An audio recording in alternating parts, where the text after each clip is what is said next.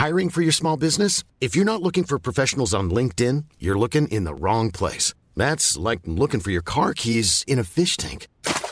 LinkedIn helps you hire professionals you can't find anywhere else, even those who aren't actively searching for a new job but might be open to the perfect role. In a given month, over 70% of LinkedIn users don't even visit other leading job sites. So start looking in the right place. With LinkedIn, you can hire professionals like a professional. Post your free job on linkedin.com/people slash people today.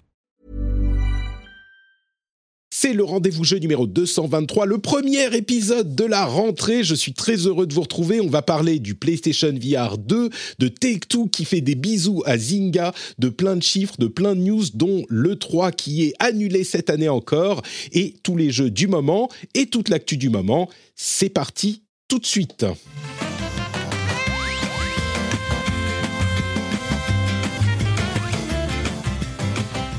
Bonjour à tous et bonne année. J'espère que vos vacances se sont bien passées, que vous avez été plein de bonheur, que vous avez pu vous détendre, vous relaxer, comme ça n'a pas forcément été mon cas. Les vacances avec deux enfants, c'est un peu speed. Mais tout va bien puisque l'année recommence, les vacances sont terminées, donc on peut enfin se reposer. Et on a un programme extrêmement chargé notamment avec euh, bah, la présence de Escarina. Je sais pas pourquoi la présence d'Escarina fait que c'est chargé. Comment ça va, Maïté? T'es en forme? Euh, je ne sais pas trop comment je dois le prendre. Euh, écoute, j'ai vécu un mois un peu compliqué. J'ai suivi un ça peu. sur Twitter. Les, Ah les là là vacances là là. contrariées par le Covid, les tests en permanence, est-ce qu'on va pouvoir partir, est-ce qu'on va pouvoir rentrer?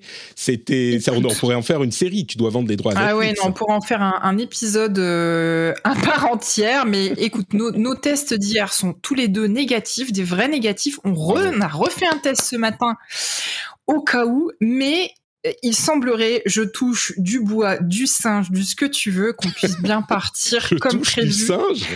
C'est quoi ça Tu connais pas cette expression Alors- Bah, tu dis que tu touches du singe et en général, tu touches la personne en face de toi. Ah, d'accord, Euh, ok. Voilà, donc c'est- que- moi que- qui t'ai fait penser à ça, je comprends très bien.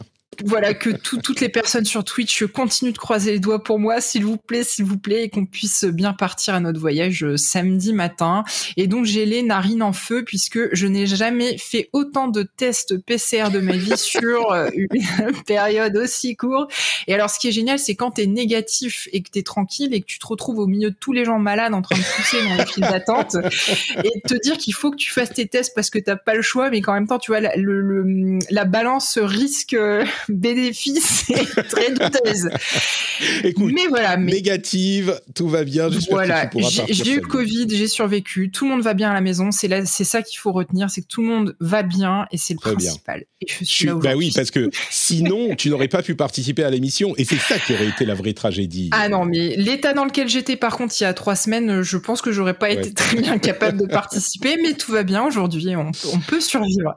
Aubin, Aubin, est-ce que toi, tu as eu le Covid pendant les vacances Non, non, moi je suis passé entre les balles, j'ai eu beaucoup de chance. Ma compagne l'a eu, on vit dans sous le même toit et j'ai rien eu du tout, donc euh, je m'estime très très très chanceux. Ah ouais, ta Donc, euh, compagne l'a eu et toi, tu l'as pas eu. D'accord, très bien. Je sais pas comment c'est possible. Je sais Ouais. pas, mais- C'est- Je pense que génétiquement parlant, il y a des gens qui sont plus. euh, Il y a Plus des histoires de résus sanguins. Enfin, non, mais mon mari aussi est resté négatif pendant deux semaines et il a choisi d'être positif à la fin quand il fallait fin. plus l'être. Bon, écoute, Ah non, je dois avoir des anticorps extrêmement bodybuildés. Ouais, mais c'est tous ces, c'est toutes ces années à faire du jeu de combat, tu vois, ça t'a entraîné Voilà, à exactement. passer, entre, à éviter les petits jabs, euh, tu vois, t'es le, tes footsies sont au top niveau. Aubin Grégoire est avec nous, c'est la deuxième fois que t'es dans l'émission, je crois. Deuxième fois, ouais. ouais je t'ai venu une fois pour parler de Age of Empires 4. C'est ça. Ouais. Et, et tu es maintenant euh, un créateur de contenu indépendant, un Twitcher, Tout à fait. Et Un influenceur, si j'ose dire. un influenceur, tout à fait. Euh, D'ailleurs, tu, tu, as, euh, tu es en train de retransmettre euh, sur ta chaîne, euh, avec autorisation signée, hein, parce que ça rigole pas le, le DMCA sur Twitch, l'enregistrement de l'émission. Donc on est en duplex sur ma chaîne et sur ta chaîne. C'est une première mondiale technologique. Je suis très très fier. Merci en tout cas d'être là. Et je vais également, avant de nous lancer, remercier euh, les nouveaux patriotes qui sont devenus patriotes depuis l'épisode précédent, ceux qui soutiennent l'émission. Les tout nouveaux, on a Mathieu Bosque, Mathieu Sanchez, les tout Matthews, on les appelle, French Fury qui est très énervé, Damien Baudet qui est beau et Eric, qui est simplement Eric. Merci à vous euh, cinq.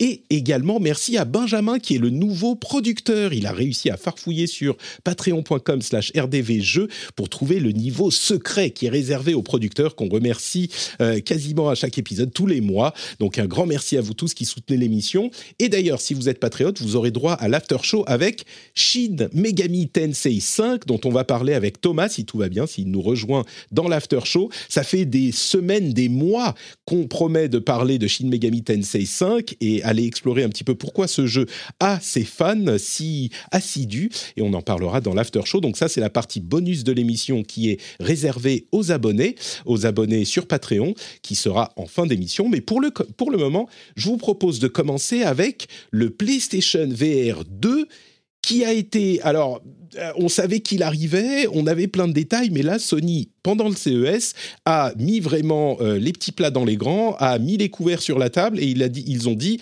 voilà, il s'appellera, surprise, le PSVR 2. Bon, ça, on s'en doutait, mais... Euh, ils ont confirmé certains détails techniques, euh, comme le fait qu'on aurait un écran 4K, donc 2K par œil, 2000 par 2040 par œil, un angle de vision augmenté de 110 degrés par rapport au 90 du précédent, qui était quand même un petit peu limité, c'est vrai, du feedback haptique euh, sur le casque, c'est-à-dire qu'il y aura un petit moteur qui va vibrer sur le casque lui-même pour vous euh, permettre d'interagir, enfin, vous, de ressentir certaines sensations du casque de, de votre de ce que vous ferez en jeu.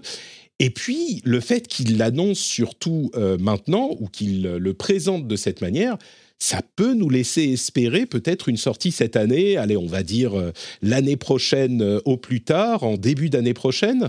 non, pas au plus tard, mais peut-être, on peut l'espérer. Et euh, c'est particulièrement intéressant parce que l'AVR est dans une position un petit peu euh, entre deux, on va dire encore. Le lancement des premiers casques VR modernes n'a pas envahi toute la planète comme on aurait pu le penser, mais ça n'a pas fait plouf non plus, comme euh, le prédisaient certains. C'est un petit peu assoupi, on va dire, la VR, et entre les efforts de Facebook et maintenant de Sony, qui va avoir un casque pas trop cher, on l'espère. On imagine 399 euros, hein, comme euh, je crois qu'il était un petit peu moins cher, le PSVR 1, mais on peut imaginer ce prix-là pour le 2. Et puis la connexion avec un câble à une machine puissante, donc facile à mettre en place avec euh, inside-out tracking, donc pas besoin d'avoir de totem de caméra sur euh, les murs et dans la pièce.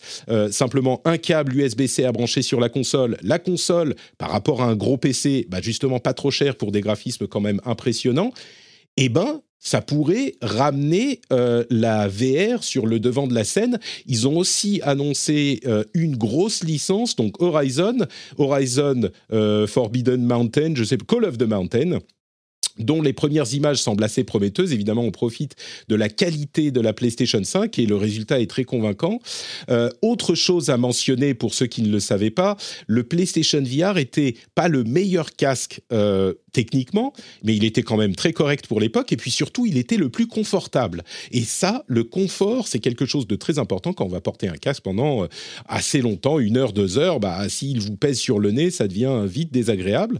Et le PlayStation VR avait au niveau de l'ergonomie vraiment trouvé quelque chose. Donc tout ça pour arriver à ma question, que je vais poser euh, peut-être à Aubin, on en parlait un petit peu avant l'enregistrement. Est-ce que, à ton avis, peut-être toi personnellement, est-ce que tu seras intéressé par le PSVR 2 Puis est-ce que ça peut enfin donner à la réalité virtuelle peut-être euh, ce boost dont elle a besoin pour devenir vraiment mainstream?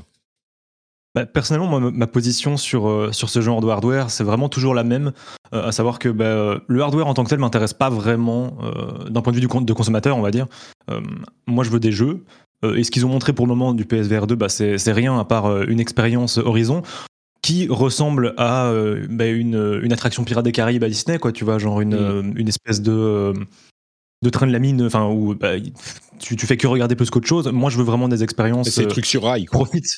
C'est ça. Moi, quelque chose qui m'intéresse, c'est quelque chose qui profite vraiment, où la, la VR a une vraie plus-value, comme un Half-Life Alix, même si je l'ai pas encore fait, j'ai très très hâte, j'ai très envie de le faire. Mais justement, ce genre d'expériences, pour moi, sont encore peut-être un peu trop comment dirais-je, sortent de manière un peu trop sporadique pour me donner envie d'y aller.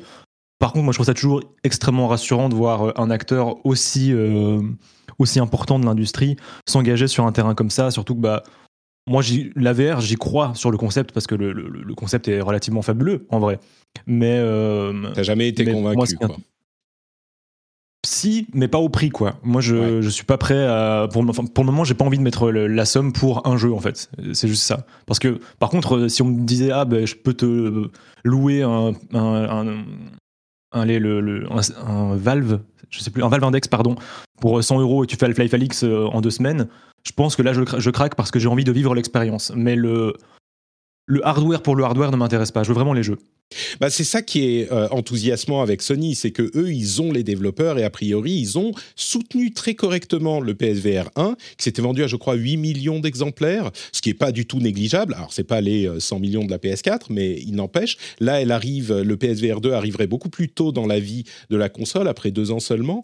Euh, et puis, avec des concepts peut-être un petit peu plus convaincants, et puis le fait que les manettes soient des manettes conçues pour la réalité virtuelle et pas des PlayStation Move de la génération précédente reconvertie, euh, tout ça, ça a l'air beaucoup plus propre. Euh, Eska, toi, tu penses que ce, cette année, euh, comme euh, on en plaisante parfois sur, sur Twitter ou ailleurs, est-ce que 2022 sera enfin l'année de la VR, comme c'est le cas de chaque année depuis 2013 et l'Oculus?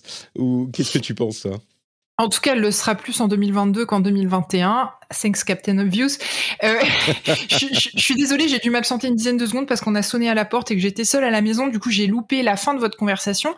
Mais je, sur le début, j'étais bien là et je rejoins complètement euh, Aubin sur ce qu'il disait. C'est-à-dire que le l'AVR, c'est bien, mais ce qu'on attend, c'est des jeux. Moi, j'avoue, je suis euh, de plus en plus intéressée par euh, la VR, là où avant elle me laissait un peu froide, euh, notamment justement parce qu'on a eu des jeux cette année. Tu parlais de d'Half-Life Alix et je te rejoins complètement, qui sont pour moi des systèmes sellers, malgré le coût que peut représenter aujourd'hui euh, un tel matos. Euh, du coup, je suis assez tentée s'il y a les jeux qui vont avec de craquer pour le PSVR parce que il y a toutes les améliorations qu'on connaît, notamment au niveau de, des installations filaires, etc. Tout à l'heure, tu disais il y a un seul câble, hein, le câble management ça, est quand même un petit peu mieux. C'est beau ça il faut, il faut se souvenir que sur euh, le PSVR 1, il y avait quand même une boîte en plus avec euh, genre trois câbles derrière, deux câbles devant. C'était infernal à brancher et, c'est tout con, hein, mais quand c'est un truc, déjà, il faut dégager le salon pour. Euh, enfin, il faut enlever la table basse, machin, pour avoir un peu de place. Si en plus tu dois tout débrancher, tout rebrancher pour l'avoir sur la manette, sur le, la console, c'est un vrai, une vraie entrave à, à l'utilisation. Là, ça corrigera tout ça, en plus de tous les autres éléments, quoi. Donc voilà, ça puis le fait que j'ai eu, enfin la PS5 est une console qui est sortie assez récemment, donc s'ils arrivent à sortir le hardware euh, dans les mois qui viennent, j'aurais pas l'impression d'acheter, si tu veux, un euh, un device que je vais garder un an parce qu'après j'aurai plus besoin de la console. J'aurais l'impression quand même d'investir pour quelques années parce que j'espère garder ma, PS5 quelques années quand même. Je, pense que ça, ça rentre dans la balance aussi et c'est ce qui m'avait fait ne pas m'intéresser au PSVR 1 parce que j'avais l'impression qu'on était en il arrivait à un moment où la console était déjà quasiment en fin de vie. Je dis peut-être des bêtises, faudrait regarder sur les dates hein, si au final. Non, c'était en milieu de. Je crois que c'était 2016, donc c'était pas, c'était le milieu de. C'était le milieu de, de, la génération, on va dire. C'est ça, oui. Donc voilà, et puis par rapport aux features, effectivement, le, hum, les vibrations ou euh, alors je sais pas, ça plus un, ça doit plus s'apparenter à un genre de retour haptique, mais au niveau du casque, euh, il faut voir comment c'est utilisé. Je me dis ça peut être intéressant s'ils arrivent effectivement à donner ces impressions de euh, retour haptique entre guillemets qu'on peut avoir, c'est-à-dire qu'on imagine, hein, mais que avoir l'impression qu'on nous pousse la tête euh, si les vibrations sont, sont, bien calibrées, ça peut donner des choses, des choses intéressantes. Donc je, je, vais suivre ça de près et c'est peut-être la première fois que je me dis qu'il y a un matos de VR pour lequel je serais capable de passer à la caisse. Voilà, tu vois, ça, je crois que c'est la clé. C'est que euh, je pense que, évidemment, tout le monde ne va pas se mettre à acheter une PlayStation 5 plus un PSVR pour accéder à la VR, mais il y a beaucoup de gens qui ont déjà une PlayStation 5 et le fait que le, PSVR, ça soit on va dire un petit, je mets des grosses guillemets, achat en plus à 3 ou 400 euros, on imagine 400 euros, euh, ben, ça peut en convaincre certains, surtout s'ils ont les jeux. Et comme je le disais, bah, ouvrir avec euh, un truc de la licence Horizon, ça pose un petit peu le décor. Et puis, euh, comme on dit dans la chatroom, il n'est pas totalement impossible que Sony, pour rendre l'écosystème plus actifs, plus, plus, comment dire, plus attrayants, euh, rendre le PSVR 2 compatible avec le PC. Ça, c'est pas totalement impossible. Bien sûr, rien n'a été annoncé à ce niveau, mais si c'est le cas, ça pourrait booster un petit peu l'intérêt euh, du système. Donc ça, c'était pour le CES, le PSVR 2. C'est vraiment une grosse étape, mais on attendra d'en savoir un petit peu plus et euh, d'avoir des, infos parce que là, on n'a vu ni la gueule du produit, ni le prix, ni la date. Donc c'était juste, euh, bah, on a. C'est étonnant justement qu'il l'ait euh, révélé au CES. Je pense qu'ils avaient fait pareil pour. Enfin, c'était pas au CES, mais ils avaient fait pareil pour le, le nom de la PlayStation 5. qu'ils avaient révélé comme ça un peu, pas en catimini, mais dans un, dans un contexte honnêtement un peu osef, je trouve. Et c'est assez étonnant, même si le CES c'est extrêmement important hein, d'un point de vue de la tech, mais peut-être un peu moins au niveau du gaming, qui est selon moi plus vers ça qu'il faut tendre. Enfin, en tout cas, je pense que c'est pour, ça c'est pour ça qu'ils n'ont pas donné les détails. Ils ont donné les détails techniques et mm. je pense que c'est parce que les kits de développement sont un petit peu partout et ça avait déjà leaké, à vrai dire, hein, ces, détails-là. Donc, euh, et, j'ajoute, parce que je l'ai peut-être pas dit assez précisément, euh, ce qu'on voit des images de Horizon Call of the Mountain, c'est quand même très très beau au niveau du rendu et on sait que la réalité virtuelle euh, exploite souvent moins enfin c'est pas qu'elle exploite moins bien la puissance des machines mais comme elle est plus gourmande et eh ben les rendus graphiques sont souvent moins bons que ce qu'on a sur des jeux traditionnels et là, faut avouer que c'est très beau sur les 4 secondes qu'on voit. Hein. C'est pas non plus euh, complètement certain, mais ça, ça, ça a l'air assez convaincant. Euh, il y a aussi eu plein d'annonces de euh, processeurs graphiques au, CES. On va pas rentrer dans les détails. En gros, il y a eu des nouvelles cartes qui sont euh, un petit peu moins puissantes, un petit peu plus puissantes, donc un peu moins puissantes, un peu moins chères, et un petit peu plus puissantes. on pourrait parler de la pénurie de composants et est-ce qu'on va pouvoir avoir tous ces appareils, y compris le PSVR. Bon, ça, on laissera les analystes intelligents spéculer là-dessus. On en a déjà assez parlé. Mais en gros, des cartes d'entrée de gamme du côté de chez Nvidia, 3050, qui est euh, bon un petit peu moins cher que ce qu'on connaît jusqu'à maintenant, et puis des très chers, 3090 Ti. Donc si vous aviez une 3080, une 3090, vous pouvez l'acheter à la poubelle. Euh, ça ne vaut plus rien. Maintenant, il faut une 3090 Ti pour être dans la course. Vous êtes au courant. Il y a aussi eu des annonces du côté de AMD, d'Intel, etc rien de révolutionnaire. Intel qui a donné plus de détails sur leurs euh, cartes graphiques ARC, euh, qui sont des cartes graphiques donc euh, complètement indépendantes et pas uniquement des cartes intégrées au processeur. Donc ils rejoignent AMD et Nvidia, Nvidia dans cette course. On attendra de les avoir dans les mains pour juger, mais à ce stade, les, les, enfin, disons que pour les autres annonces, c'était rien de, euh, il n'y avait pas eu de nouvelle architecture, quoi. C'était des variations des architectures existantes.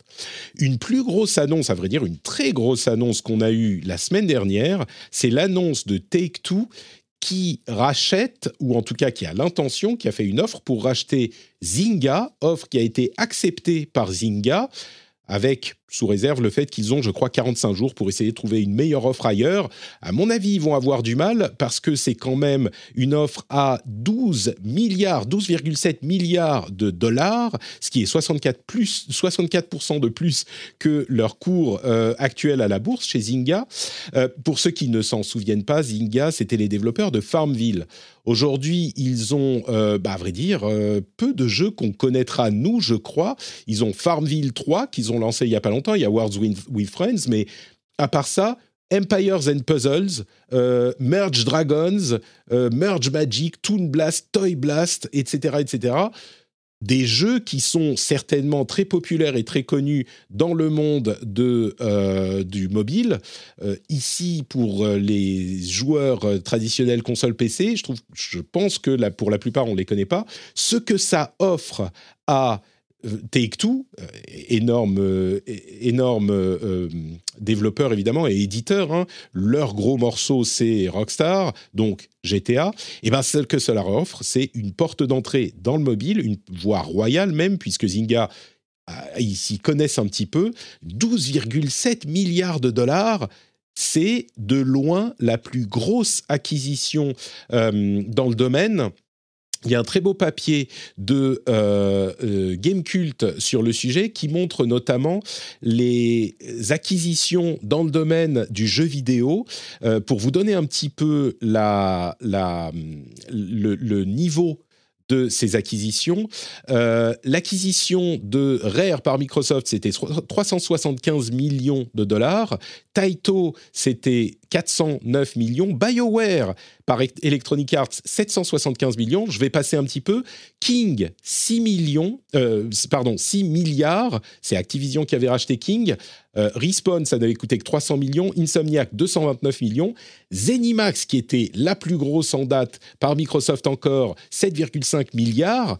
Et donc, on passe de 7,5 milliards il y a deux ans à 12,7 milliards pour euh, Take-Two qui rachète Zynga. C'est une somme monumentale. Euh, est-ce que ça vous fait briller les yeux? Euh, J'imagine que c'est pas forcément ta tasse de, thé, Aubin. Je reviens vers toi. Euh, Qu'est-ce que tu penses de cette acquisition, toi? Bah, personnellement, j'avoue, je suis pas euh, extrêmement calé euh, en jeu mobile, même si voilà, je, pense qu'il y a beaucoup de choses à faire. C'est un support qui est super intéressant. Et euh, même si moi j'ai trouvé assez peu d'expérience qui me colle à mon profil de joueur, je pense que tout, est possible et il y a encore énormément de choses à faire dessus. Mais surtout, je trouve que ça, ça montre vraiment que c'est quand même un support qui est souvent négligé, voire un peu conspué par certains, certaines tranches de joueurs, on va dire. Et bah là, je trouve que c'est une preuve marquante que bah la, une majeure partie du jeu vidéo, elle se passe là, quoi. Donc, il mmh. faut, euh, faut, faut avoir les yeux en face des trous et, et, réaliser que quand même, oui, genre, je pense que la majeure partie du marché du jeu vidéo se déroule là et, et euh, c'est pas anodin comme achat, quoi. Quand, quand un, des, euh, un des éditeurs les plus puissants du marché rachète un truc pareil un prix pareil, c'est assez fou parce que Zynga, euh, de ce que j'avais cru comprendre, hein, récemment j'ai vu un petit passage euh, chez BFM TV euh, de, de, Panta, notre cher Panta national de chez JV, qui, expliquait qu'en gros c'est un, c'est pas un studio qui est au top de sa forme, hein, comme tu le disais au début, qui a eu un énorme succès avec Farmville. Donc je pense, en fait, je pense que ce que Tech2 fait, c'est pas acheter des licences ou ou, acheter vraiment juste le studio, mais aussi une, expertise et, de savoir un peu ce qui marche, ce qui se fait, comment comment développer des outils et comment, euh, comment se placer sur ce marché. Et, euh, et, du coup, peut-être que ce qu'on verra, ce sera dans, je sais pas, 4-5 ans, des jeux, des jeux mobiles avec des licences euh, de, de chez Tech2 ou, ou même de nouvelles licences hein, qui pourront vraiment, comment dire, tout casser avec un système économique vraiment hyper bien calibré, quoi. Ben, on peut tout à fait imaginer que Take-Two voit, comme tu le disais, le, la, la, les gros sacs d'argent, les monceaux, les montagnes d'argent qu'il y a du côté du mobile et qui se disent eh mais on prend beaucoup d'argent sur console et PC. Il n'y a pas de raison qu'on prenne pas aussi beaucoup d'argent sur console, euh, pardon, sur mobile. Euh, et toute la question pour nous, euh, joueurs console PC, c'est de savoir ce qu'ils vont faire, quel type de jeu ils vont faire, parce qu'ils ont des licences. Euh, bah, on évoquait Rockstar, mais il n'y a pas que ça, hein, bien sûr, Grand Theft Auto, mais Borderlands, euh, Red Dead Redemption, euh, NBA, ils ont des jeux NBA. J'imagine qu'il y en a déjà sur mobile, mais les Bioshock, les Max Payne, les Civilisations, etc. Ils prennent ça un petit peu au sérieux maintenant, même s'ils ont déjà fait des partenariats quelque part avec pour amener des jeux sur mobile. et quel type de jeu ils vont faire? Parce que je crois que le, mouvement qu'on voit ces dernières années, c'est que les jeux mobiles étaient effectivement euh, conçus pour un public de jeux mobiles pendant très longtemps, et de plus en plus, on a des jeux mobiles qui sont pour un public de joueurs un petit peu plus score. Alors évidemment, ça reste des jeux mobiles, euh, mais il y a toute une partie du monde, évidemment, pour lesquels le mobile est leur plateforme principale. Et parmi euh, ces gens-là, il y a aussi beaucoup de gens qui sont des core gamers. Mais euh, moi qui passe mes, soirées sur euh, Wild Rift sur mobile depuis quelques mois et qui avait été assez séduit par euh, Diablo Immortal il y a un an, bah, je ne vais pas vous dire qu'il n'y a pas une opportunité dans le mobile, même pour les core gamers. Et je vois pas en fait Take-Two tout à coup se mettre à faire Grand Theft Auto, euh, euh, Candy Crush Story, tu vois. C'est pas qu'ils vont tout à coup se mettre à faire des. Alors il y en aura peut-être des jeux super casual avec leurs leur, euh, IP, mais il n'y a pas vraiment d'intérêt à faire ça, je crois. L'intérêt, c'est plutôt d'amener des jeux un petit peu plus core gamer sur mobile pour les joueurs core gamer quand ils sont pas sur leur console ou leur PC, et puis pour les joueurs core gamer qui n'ont pas de console ou de PC, en particulier dans certaines parties du monde. C'est quelque chose de vraiment intéressant, je trouve, et le mouvement que prend le mobile ces deux dernières années, je crois que comme on n'est pas très client de jeux mobiles traditionnellement, nous, de notre côté. Et comme tu le disais, Aubin, on a tendance à regarder ça d'un petit peu haut. Euh, bah, on voit pas cette, euh, cette, petite cette transition légère qui se fait. Et je me demande si ça, c'est pas un signe, euh, peut-être. Euh, Eska, tu as quelque chose à ajouter? J'ai monopolisé la parole. Bah non, parce que c'est c'est le genre de news que je, en général, je reçois assez froidement. C'est-à-dire que pour moi, c'est plus de l'investissement financier que, en plus là, bon, ça, ça concerne effectivement du un marché que qui moi, enfin, je, je suis clairement pas la, la cible. Donc euh, oui, après bon, ça reste quand même un Take-Two, c'est quand même un, un mastodonte. Donc euh, après, est-ce qu'ils vont apporter quelque chose à ce que fait déjà Zynga? Je pense pas. Enfin, pour moi, c'est juste de la stratégie financière et ils vont les laisser faire ce qu'ils font déjà très bien. Bah. Ils vont faire fructifier. Non, mais ils vont pas. Ils vont forcément amener de- des jeux de leur catalogue sur mobile. Ils vont pas juste euh, laisser Zynga faire leur truc dans leur coin et, et pas amener. Enfin, tu tu payes pas 12 milliards pour ne pas mettre un Grand Theft Auto online sur mobile. C'est pas possible, tu vois, qui fait déjà. Franch- des- franchement, j'en sais rien. Franchement, ah ouais, j'en sais rien. Ah, moi, je. c'est pas Je, sais pas, on, on verra. Bah, après, euh, voilà, c'est peut-être euh, moi Hmm. qui, n'est pas le. J'ai un doute. Enfin, voilà, moi c'est le genre de news que j'accueille en me disant, bah ils mettent des sous. euh, Enfin voilà, c'est du, c'est du financier. Et... Bah, il faut Euh, avouer que du côté de Activision, par exemple, ils ont racheté King, ils ont sorti quelques jeux sur mobile, mais j'ai pas l'impression que ça soit effectivement la que la stratégie ait été on va amener toutes nos franchises sur mobile par l'intermédiaire de King. Après, ils vont amener leurs franchises sur mobile par d'autres intermédiaires, mais c'était pas en passant par King. Mais là, Take Two, moi, je dirais, euh, c'est leur. euh, D'ailleurs, c'est ce qu'ils ont dit. hein. Ils ont dit clairement, on a l'opportunité d'amener des, des, grosses IP euh, consoles PC sur mobile. Donc, bon, après, on verra ce que, ce que ça donne. J'ai quelques chiffres de 2021 dont j'aimerais euh, discuter un petit peu pour. On parlait de cette question de, euh, euh, de- des jeux mobiles et des jeux auxquels on pense pas forcément. Les jeux les plus discutés sur Twitter en 2021, est-ce que vous savez desquels il s'agit Euh, Bon, peut-être que vous pourriez vous, vous euh, en douter. Si je vous dis le jeu qui a été euh, discuté le plus, je ne sais pas s'ils sont dans l'ordre, mais donnez-moi un ou deux les jeux dont on a le plus discuté sur Twitter à votre avis, sans regarder les, les notes. hein. Mince, mais je vois tout. Euh, malheureusement, euh, Est-ce C'est que la faute de Twitch. Est-ce que dedans t'as Wordle? Non, il est sorti trop tard et je ne jouerai pas à Wordle. J'ai pas joué à Wordle. Je, je boycotte Wordle. Non, autre chose. Vas-y, Eska. Alors, les jeux ou le jeu, pardon. Il y en a, y en a une liste de 10 jeux. Est-ce que tu peux en Euh, deviner quelques-uns? Bon allez, euh, il, euh, il doit bien y avoir un, un Battlefield ou un Call of Duty dedans, non? Même pas. Non. Euh, Tu me, tu me, tu me. Je te tu pose me une colle. Alors, colle. ouais. Écoute, je vais te donner la liste. Genshin Impact, Apex Ouais. Legends, Final Fantasy, Fate Grand Order, on le connaît, hein, jeu mobile, Animal Crossing New Horizons, euh, Minecraft, Fortnite. Mais il y a aussi, alors tout cela, on peut s'en douter, des jeux, beaucoup de jeux gratuits, euh, etc. Mais il y a deux jeux dont, on, dont j'avais jamais entendu parler. Project Sekai, je sais, c'est, j'avais regardé, mais je parle sais pas. plus, je sais plus ce que c'est. Ensemble Stars, que j'ai dû aller regarder aussi. Euh, c'est un jeu de rythme euh, sur mobile japonais, euh, qui est un jeu de rythme hyper, hyper populaire. Et ce que je note surtout, il y a Knives Out aussi, qui est un Battle Royale en Asie, et Genshin Impact, qu'on oublie un petit peu, mais qui lui aussi est extrêmement populaire. Vas-y. C'est c'est là que j'ai une mémoire de poisson rouge absolument fabuleuse, puisque j'ai ouvert ton lien hier soir et que je l'ai parcouru. C'est quand même. C'est quand même merveilleux. On va dire que je ne suis pas dans mon état normal depuis quelques semaines. ouais, c'est le Covid long, c'est le Covid C'est long. l'émotion. Euh, les jeux les plus joués sur Steam. Est-ce que vous pouvez... Est-ce que, je masque. tu est-ce que par hasard, il y aurait des jeux de l'autre liste qui se retrouvaient dans cette liste-là? Possiblement, ouais. Euh, déjà, retrouve- il y a Cyberpunk, non? Je pense. Euh, alors non, moi je, je ne vois pas Cyberpunk dans la, dans la liste. Euh, non, par contre, Apex Legends encore. Alors là, on se dit, ah ouais, ok, mais tous les jeux gratuits, Counter-Strike, Global Offensive, enfin CSGO, euh, Oula. et qui a une longévité ce jeu, mais c'est invraisemblable. Euh, Dota 2, bon, c'est les jeux Valve, mais quand même. Euh, mais on retrouve aussi des trucs comme bon Apex Legends encore. Free to play, Euh, Battlefield 2042, l'un des jeux les plus joués. Euh, Grand Ah, Theft Auto j'avais dit 5, évidemment. Ah, t'avais dit, pardon. New World, ça on le savait, il a fait beaucoup de bruit. PUBG Battlegrounds, qui est encore dans la liste. Tom Clancy's Rainbow, Six Siege. Valheim, gros succès de l'année dernière, dont on n'a pas forcément continué à parler. Destiny 2. Euh, Naraka Blade Point. Je suis très curieux d'essayer oh. un jour ce jeu. Je l'ai acheté sur, euh, pendant les soldes Epic Games. Euh, il faudra que je le teste à un moment.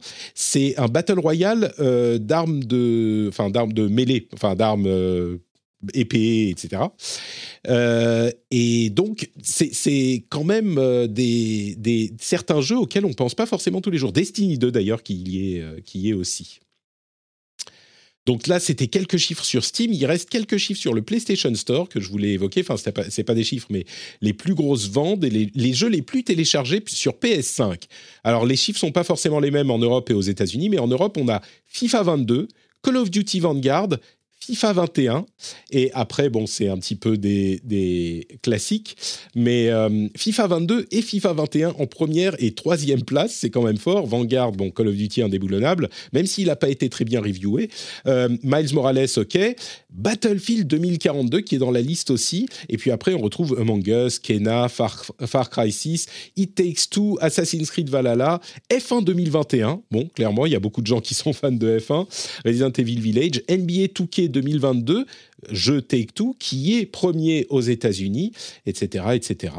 Euh, Diablo 2 Resurrected, qui est dans la liste aussi. Et les jeux PS4, c'est pas tout à fait la même chose évidemment, mais on retrouve FIFA 22 et FIFA 21 dans les premières places. Voilà pour les quelques chiffres. Enfin, les quelques listes. Oui, vas-y, dis-moi. c'est assez logique. Après, c'est effectivement la liste de tous les jeux multi euh, récemment sortis ou toujours euh, sous la houlette de la hype euh. Bah là, oui, quelques-uns, mais il y en a aussi qui sont un petit peu plus les traditionnels. Hein. Euh, les, FIFA, on les trouve à chaque fois. C'est fou quand même. Hein, mais... C'est juste les, les fouteux, le, le, les fouteux. et, c'est ce qu'on dit à chaque fois. On se rend pas compte à quel point, même, tu sais, tu disais la majorité du jeu vidéo c'est sur mobile, c'est vrai, euh, ou peut-être que c'est 50-50, on va dire, mais dans les jeux euh, traditionnels, les core gamers euh, qui sont sur PC et console, en fait, la majorité, bah, c'est FIFA, NBA 2K, Minecraft, ah ce genre pour, de trucs. Pour avoir travaillé pendant genre un an et demi, deux ans dans un, dans un magasin de jeux vidéo, vraiment je pense que, en, tout cas en magasin, un joueur sur deux joue seulement à FIFA et à Call of Duty quoi. Le joueur moyen vraiment je ne le voyais que pour ça quoi. c'est fou. Ils achètent deux jeux par an, c'est FIFA et Call of et voilà et c'est tout. parce qu'en en fait je pense que c'est aussi parce que ce sont des jeux euh, un peu comme ce qui est devenu Fortnite maintenant qui sont plus bah, euh, des, lieux de rassemblement quoi. Plus mm. que plus que, que des vrais jeux. Enfin oui, ils sont des vrais jeux mais, mais on y joue pour continuer à la même version euh, avec nos potes quoi. Exactement. Exactement des jeux sociaux. Et, après, il faut que tu achètes plein de, paquets de cartes sur euh, Ultimate Team pour euh, être sûr d'avoir la bonne équipe qu'il faut sur le 22. Je me demande si ça se. Tu gardes pas tes cartes de FIFA 21 sur 22 non, je pense pas. Je crois pas. Hein. Et tu, tu, te rends compte EA qui a vendu même euh, cette année des, camions entiers de FIFA 21. après ça, ils ont Ultimate Team. Bon, bref. Euh, et entre parenthèses, euh, Steam a battu encore ses records de euh, joueurs simultanés. En janvier, c'est le 9 janvier, je crois, il y avait plus de 28 millions de joueurs simultanés sur Steam. Pour vous donner un ordre d'idée, de 2019 à 2022, le record de joueurs simultanés en 2019, c'était 17,6 millions. 18,3 en 2020 et ça a sauté à 25,4 en 2021 avec le Covid et 28,2 encore cette année. Quand on voit tout ça, euh, je me dis que euh, Gabe Newell, vraiment, pourquoi il va s'emmerder à faire des jeux? Il n'a pas besoin. les gens chez Steam, je ne sais pas ce qu'ils font, enfin chez Valve, euh, ils sortent pas de jeux, ils doivent. Quand tu vas au boulot chez Valve, tu fais quoi? Déjà, ils sont organisés de manière bizarre. C'est chacun travaille sur ce sur quoi il veut travailler. Ils ont les équipes qui se forment selon ce qu'ils veulent. Il y a très très peu de structures, enfin d'après ce qu'on entend, de structures hiérarchiques. Euh, tu fais quoi quand tu vas chez Valve en fait au boulot le matin? Je je sais pas. Tu, tu, vérifies que le store est bien en place. oui, c'est ça. Ça se trouve, ils jouent juste, ils jouent juste au baby-foot toute la journée, on n'en sait rien. Ouais, ouais mais a priori, ils ont, vraiment, ils ont vraiment une politique interne salariale qui, qui, qui est assez paradisiaque, euh, semblerait-il. Ouais, il semble effectivement. Bon, après, il y a tout ce qui est euh, maintenir CSGO, euh, Dota 2, etc., les, les mm. championnats, tout ça, mais bon, tu comprends, hein, quand tu fais autant d'argent sur ton store, la motivation à développer des jeux est peut-être un peu moins grosse. Même s'ils ont dit, c'était il y a quoi Il y a deux ans, ils disaient, ça y est, on va faire des jeux, c'est garanti, c'est sûr, on va s'y remettre. Bon, on n'a rien vu, à part Half-Life Alice, mais ça, je sais même pas si ça compte. Euh, écoutez, on va parler de nos jeux du moment, les jeux auxquels on joue en ce moment. Euh, je voudrais juste vous dire un tout petit mot sur Patreon. Euh, vous ne savez peut-être pas ce qu'est Patreon. Peut-être que l'une de vos bonnes résolutions de l'année 2022, c'est d'écouter plus de, plus de podcasts gaming. Et donc, vous avez trouvé le rendez-vous jeu et vous vous dites, mais ce podcast est d'une qualité incroyable. Le seul défaut, c'est qu'il y a des petites pubs quand même de temps en temps Comment est-ce que je peux faire pour me débarrasser des pubs? Eh bien, c'est très simple. Vous allez sur patreon.com slash rdvjeux et vous pouvez soutenir l'émission pour une somme vraiment modique, moins d'un café euh, par épisode. C'est pas grand-chose, un petit euro. Et vous, alors, vous pouvez donner un petit peu plus, hein, vous voulez, si vous voulez. Il y a des trucs, euh, des, petits bonus en plus. Mais pour le prix d'un café par épisode, vous pouvez avoir accès au flux privé qui a du contenu supplémentaire et les euh, time codes dans les descriptions pour passer au euh, sujet qui vous intéresse le plus ou passer ceux qui vous intéressent le moins. Il n'y a pas de pub, il n'y a même pas cette petite partie promo au milieu. Bref, si vous appréciez l'émission et en plus accessoirement, hein, vous soutenez l'émission et vous nous permettez de continuer à la faire et de, euh, c'est vous qui êtes la source de revenus principale de l'émission. Donc, si vous appréciez le rendez-vous jeu, patreon.com/rdvjeu, le lien est dans les notes de l'émission. Un grand merci à tous ceux qui soutiennent déjà l'émission. Et puis, si vous soutenez, on vous remercie évidemment dans l'émission. Ça sera le cas pour les nouveaux euh, soutiens dès la semaine prochaine, puisqu'on a euh, ce système maintenant. On vous remercie tout de suite. Et je vous remercie en plus maintenant ici dans l'émission. En même temps, ceux qui soutiennent, ils n'entendent pas puisqu'ils n'ont pas la partie pub et la partie promo. I'm Sandra, and I'm just the professional your small business was looking for. But you didn't hire me because you didn't use LinkedIn jobs. LinkedIn has professionals you can't find anywhere else, including those who aren't actively looking for a new job but might be open to the perfect role, like me. In a given month, over 70% of LinkedIn users don't visit other leading job sites. So if you're not looking on LinkedIn, you'll miss out on great candidates like Sandra. Start hiring professionals like a professional. Post your free job on linkedin.com/people today. There's never been a faster or easier way to start your weight loss journey than with PlushCare. PlushCare accepts most insurance plans and gives you online access to board-certified physicians who can prescribe FDA-approved weight loss medications like Wigovi and Zepbound for those who qualify. Take charge of your health and speak with a board-certified physician about a weight loss plan that's right for you.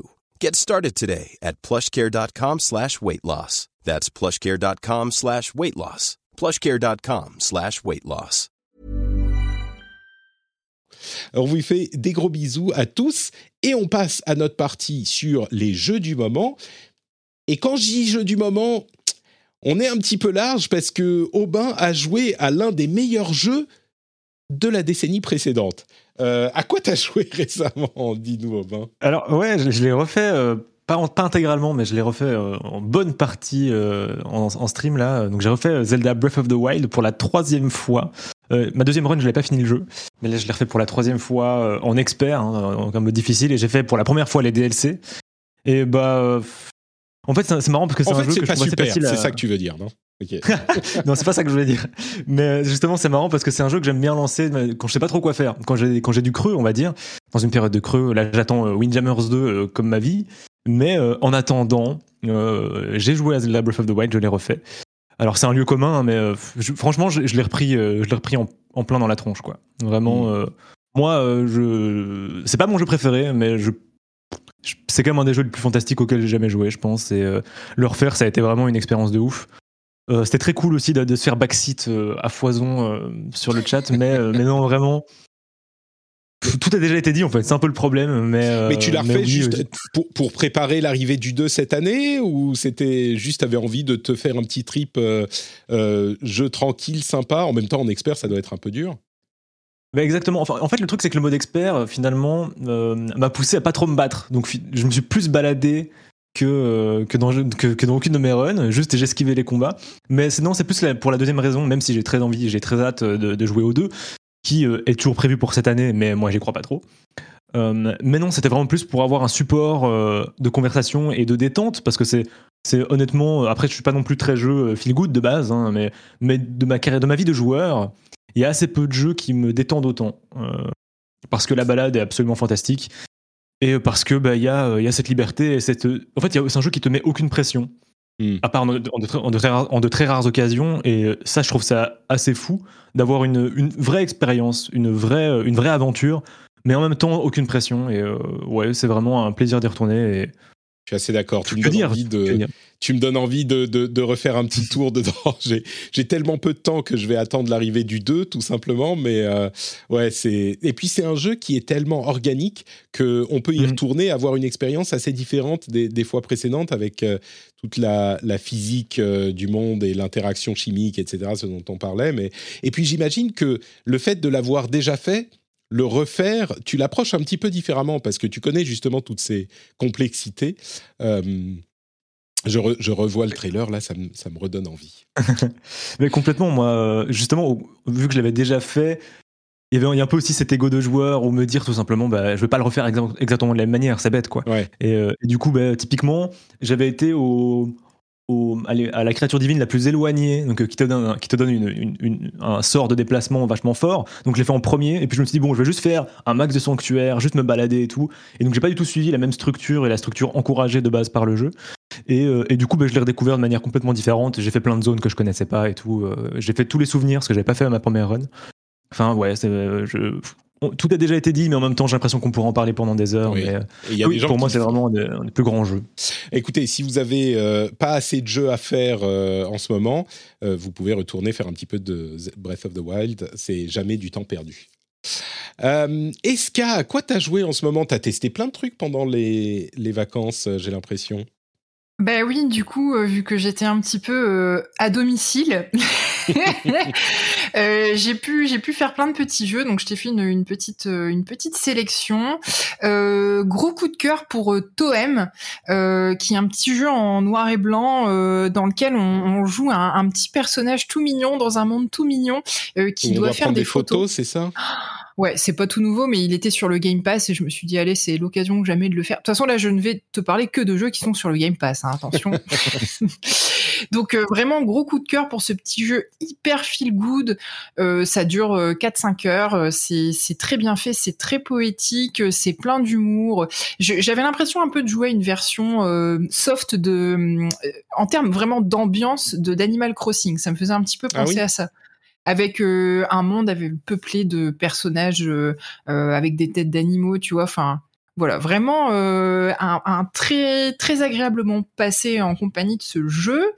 J'ai aussi fait The Gunk dont on avait Ah. pas mal entendu parler parce que il me semble que c'est une exclusivité Game Pass, hein, si je dis pas de bêtises. Pas exclu, mais il est dispo sur le Game Pass. Alors oui, je, je, je sais, je sais pas pourquoi j'avais l'impression qu'il était, il était sorti, euh, peut-être parce qu'il était sorti J1 sur le Game Pass. Enfin, je sais plus. Il y avait eu. Ah, En tu veux cas- dire qu'il serait, il est pas sorti ailleurs? Je suis. Ah, tu me poses une colle là, tout à coup. Je me demande si c'est pas une The exclue. Gunk, Game Pass. est-ce que ça serait une exclue euh, Xbox du coup, tu veux dire? Oui, voilà. Euh, Euh, Alors effectivement, il est sur Windows aussi, mais il est, euh, il est pas sur PlayStation en gros quoi. Bon. Et quand il était sorti, il avait pas mal fait parler de lui. Euh, je m'étais dit, allez, on va, on va le tenter.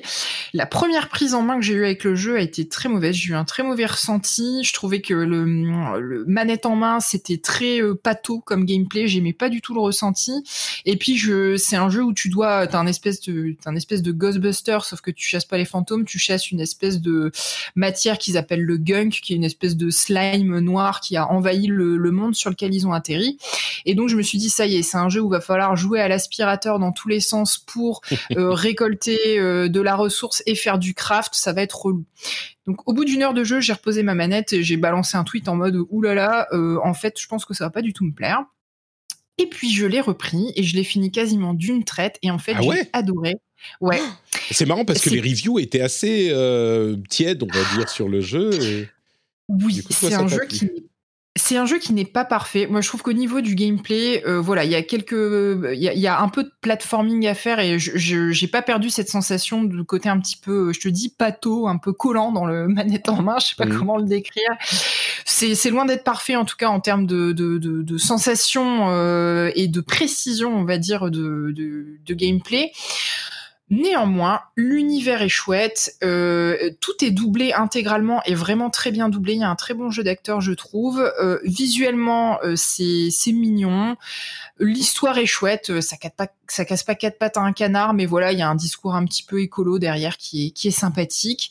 Euh, et puis au final, c'est des petites énigmes sympas. On le voit là sur le trailer que tu es en train de passer. Il n'y a pas ce côté craft Tu veux dire du en puzzle, fait. quand tu dis des énigmes, c'est un petit peu ouais. puzzle game. Quoi. Enfin, un puzzle, euh, ouais. C'est très léger. Hein. euh, Mm. Enfin, vraiment, moi, je, je, je suis loin d'être la personne la plus douée sur Terre pour les puzzle games et j'ai pas vraiment été coincée à aucun moment de l'histoire.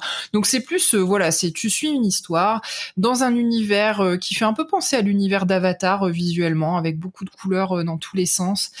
Et, euh, et bah, au final, écoute, j'ai bien aimé, j'ai passé un bon moment. C'est un jeu qui est pas très long à faire. Très bon candidat pour moi et je suis vraiment complètement revenu sur cette première sensation un peu berk-berk euh, que j'avais eue euh, sur la première heure.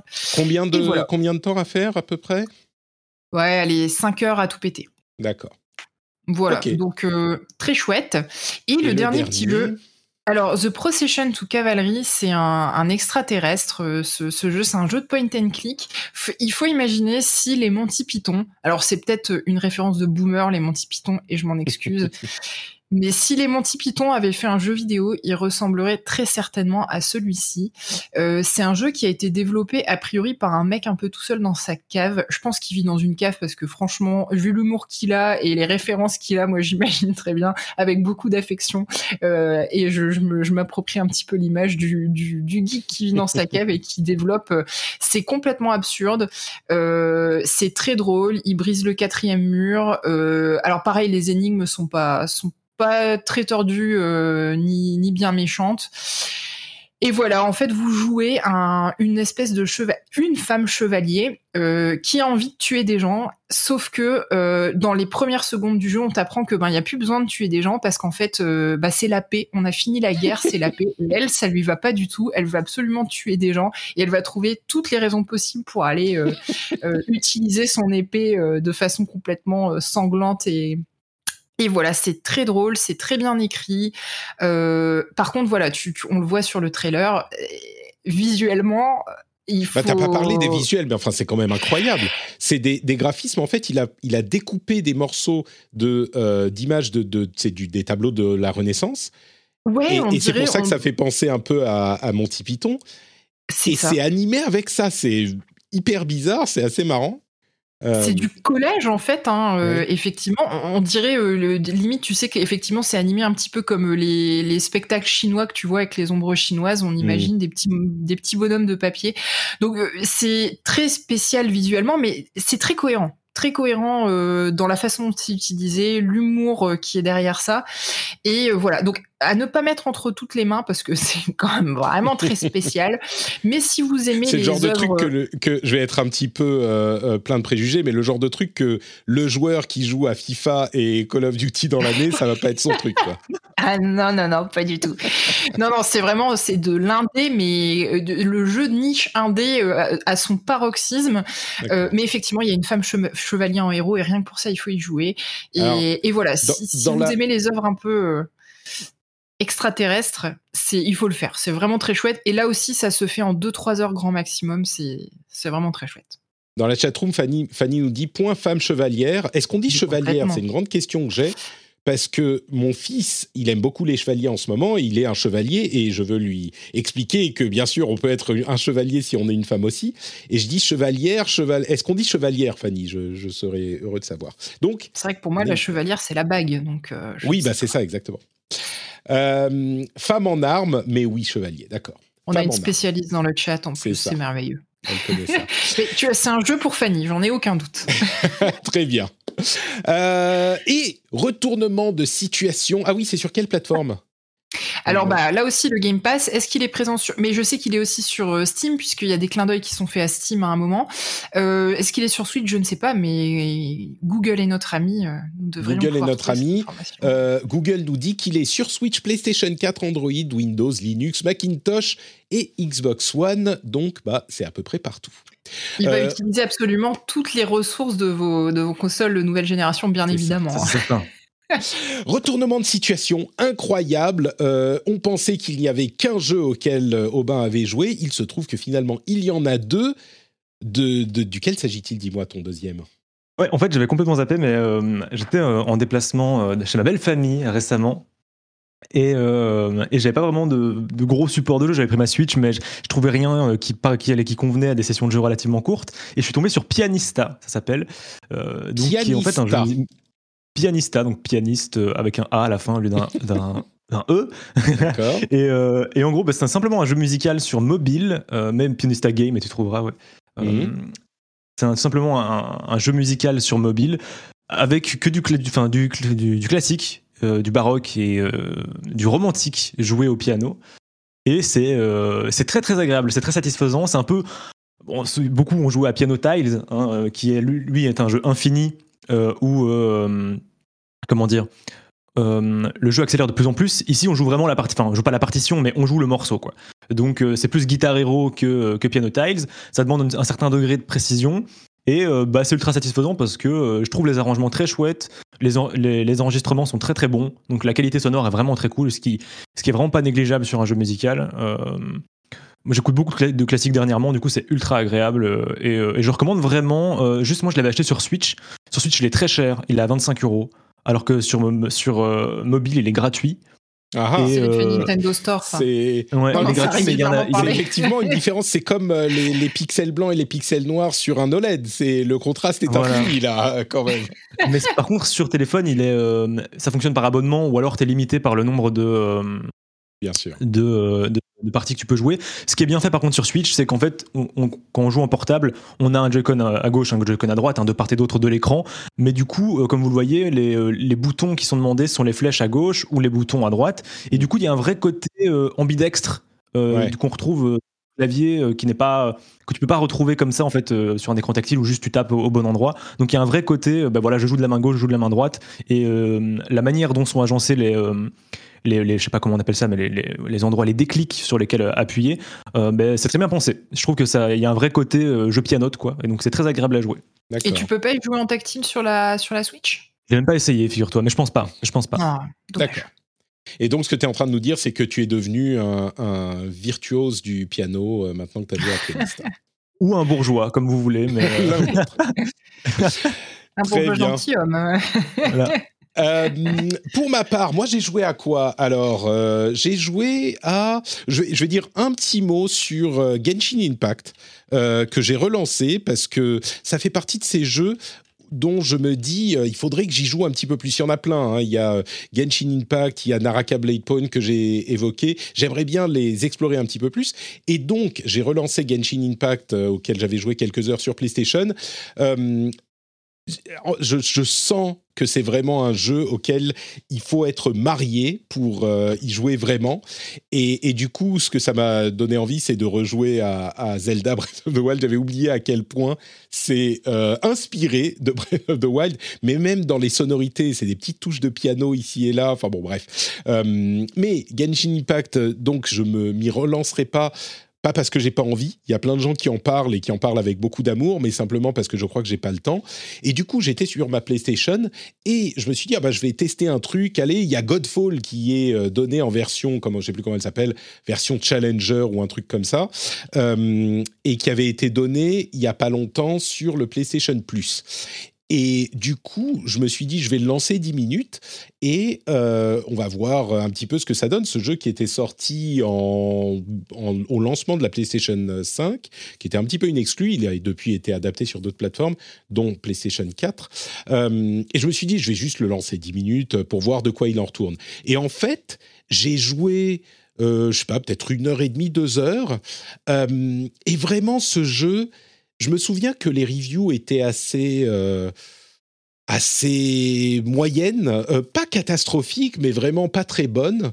Euh, et que certains disaient ah oui mais c'est dommage il y a quand même des choses bien dans le jeu et euh, les reviewers sont trop sévères etc etc et en fait en y jouant je me rends compte à quel point c'est dommage ce jeu il est vraiment il est c'est un jeu qui entreprend énormément de choses et qui est aux portes aux portes de la réussite en fait. Il, est, il a fait genre 80% du chemin, et il s'est arrêté euh, au, dernier. Il, lui fallait encore euh, trois pas. Et on sait bien que dans le jeu vidéo, euh, les derniers 10%, c'est ce qui te prend la moitié de ton temps de développement. Donc je comprends que c'est pas facile à faire, mais il fait. Pour ceux qui s'en souviennent pas, Godfall, c'est un jeu qui avait l'ambition d'être un petit peu un looter-shooter, mais sans shooter et plutôt looter contact euh, mêlé looter euh, Dark Souls. Et il y a un petit peu de Dark Souls un petit peu de Destiny un petit peu de Warframe euh, un petit peu de Diablo. Et le système de combat est vraiment sympa vraiment bien fait.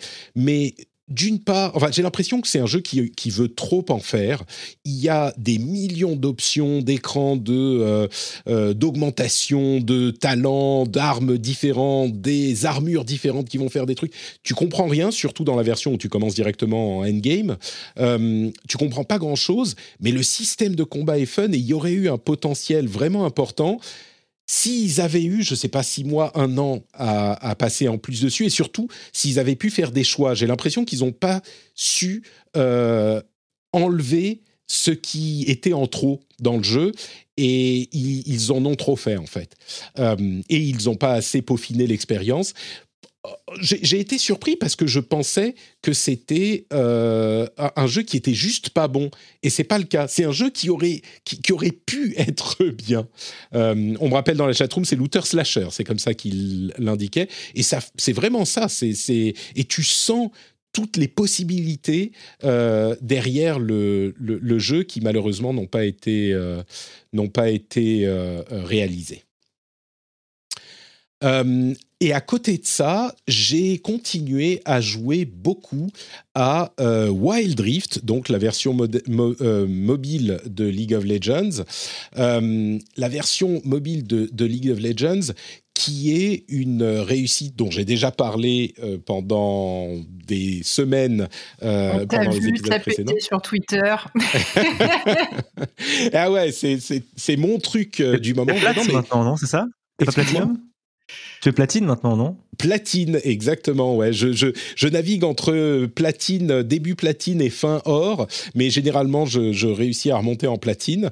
Euh, et vraiment, je suis tombé dans un euh, rabbit hole de, euh, de, de, Wild Rift et de League of Legends et de l'univers qu'a créé Riot autour de ses propriétés. Et c'est marrant parce que il y a des, sous-communautés dans la communauté des joueurs et euh, des, choses qui sont. T'as l'impression que c'est des trucs qui évoluent dans l'ombre, euh, que tu connais pas trop, alors que bon, mon métier c'est quand même de connaître les jeux vidéo, mais c'est impossible de connaître toutes les communautés et toutes leurs euh, richesses parce qu'il y en a trop. Et je suis sûr qu'il y a des gens, par exemple, qui sont à fond sur For Honor, par exemple, un truc dont on n'a jamais entendu parler, enfin, dont, dont, on ne connaît pas la richesse, des, des gens qui sont à fond sur Rainbow Six Siege, etc. Il y a plein de communautés comme ça. Et un truc que je suis allé faire euh, parce que je me suis intéressé, vous vous en souvenez, j'ai mis le pied là-dedans avec Arkane, la série animée absolument phénoménale euh, qui est sortie sur Netflix en fin d'année dernière. Et donc, je suis allé voir les vidéos de Riot euh, sur les trucs de League of Legends. Et il y a une quantité de directions qu'ils prennent qui est incroyable. Ils ont du, du déjà pour leur cinématique, ils ont plein de styles différents. Graphiquement, dans la narration, dans, enfin depuis dix ans qu'ils ont lancé le truc, ils n'ont pas un style unique. Ils explorent à chaque fois des styles différents qui sont hyper intéressants pour raconter leurs histoires et présenter leurs personnages. Il y a une mécanique de multivers, parce qu'évidemment, le but des jeux, c'est de vous vendre des trucs, et dont les skins. Et donc, pour les skins, ils ont créé en fait plein de sortes d'univers alternatifs auxquels appartiennent plusieurs de leurs personnages. Euh, il y a l'univers Project, il y a l'univers Star Guardians, il y a l'univers, enfin il y en a plein comme ça, et chacun a son esthétique et pourrait être une série animée ou un jeu, à vrai dire, en lui-même. Euh, il y a plusieurs groupes musicaux euh, dans l'univers de, League of Legends. Je pense que beaucoup de gens connaissent KDA, qui est le groupe de pop stars, de, le girls band coréen-américain qui, a, qui est assez connu. Euh, mais il y a aussi, euh, euh, comment il s'appelle, Mortal Reminder. True Damage. True Damage, c'est leur groupe de rappeurs, qui est un peu plus récent, mais il y a un groupe de métal, en fait, le tout premier. un Pentakill. Pentakill, voilà, merci, Pentakill. et, et avec ça, ils, ils, créent en fait à chaque world une, pour la présentation de l'année, au début, il y a une grosse cinématique, et puis à chaque world, il y a un nouveau morceau musical. Souvent, c'est Imagine Dragons qui euh, écrit le morceau, mais c'est des morceaux vraiment bons. Alors, c'est de la pop, hein, c'est pas le plus grand de l'inventivité, mais tu les écoutes, ça te met dans le mood. En plus, c'est des trucs qui te parlent de victoire et de combat et de difficulté, et de, tu vois, c'est genre euh, le truc des worlds, et ils mettent en scène les meilleurs joueurs de euh, leur ligue, de leur championnat, dans des univers en les mélangeant aux personnages des jeux.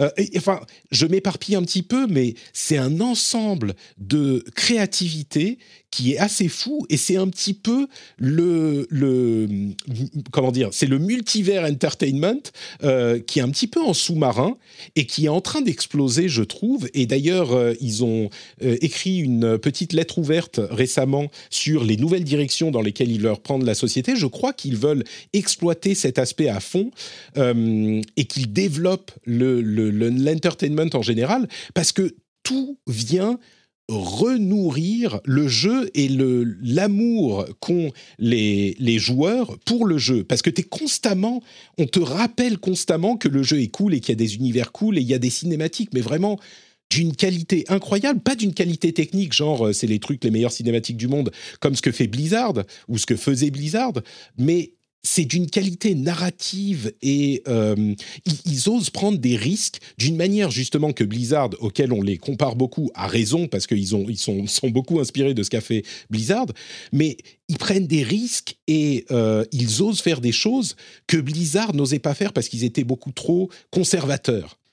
Et, et en fait, ce qui est impressionnant, moi, je trouve, euh, dans, euh, dans le truc de Riot, c'est le fait que en fait, ils, ont, ils sont euh, éparpillés dans plein de genres et de sous-genres différents. Et comme tu dis, hein, y a, que ne serait-ce qu'en termes de jeux vidéo, maintenant il y a un jeu musical, il y a un RPG, il y a un MOBA, il y a la version mobile, il y a un jeu de cartes, il y a TFT, euh, il y a vraiment plein de trucs. C'est devenu une espèce de, enfin c'est un truc tentaculaire.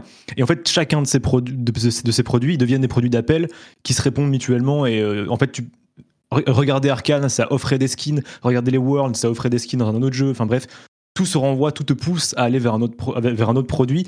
Et euh, c'est assez impressionnant. Hein. Bon, après, c'est, peut-être un, un, peu étouffant pour certains joueurs, mais, euh, mais clairement, il y, y, a un business model qui est, qui est ultra impressionnant, je mais, trouve. Et ils ont vraiment réussi à adapter euh, ça à leur public, quoi, je trouve. Complètement. Mais je crois que quand on le décrit comme ça, certains auditeurs vont se dire ah bah oui, c'est ils font plein de trucs dans plein de domaines différents. C'est euh, genre euh, du marketing classique. Et d'une certaine manière, oui, c'est classique, mais euh, je suis en train de mettre la, sur, le, sur le, stream la vidéo de, enfin la cinématique des Worlds, euh, de, enfin la cinématique de 2020, euh, d'il y a deux ans. C'est pas juste du marketing dans le sens où ah, tu vas écouter tel, tel groupe, ça va te rappeler à quel point le, le, le jeu est sympa quand tu fais tel et tel truc la meilleure manière dont je peux le décrire, c'est que c'est du world building.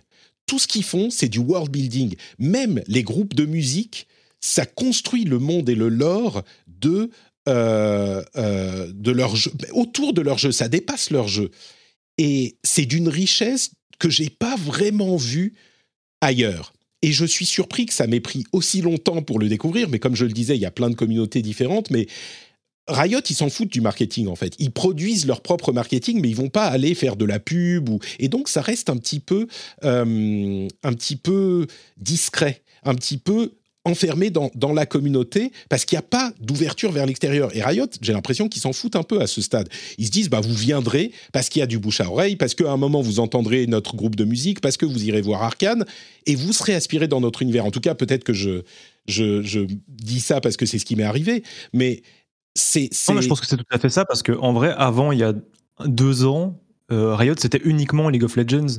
Et maintenant, c'est plus le cas, quoi. Maintenant, c'est plus le cas. Euh, bon, peut-être c'est Arkane, c'est d'autres jeux, c'est d'autres projets qui, qui, prennent de l'ampleur. Hein. On va avoir un jeu de combat qui va arriver et tout ça. Mais oui, c'est vraiment ça. C'est le fait que je pense que que, que, que tu aies été atteint par l'univers, euh, c'est logique parce que parce qu'il a commencé à s'ouvrir.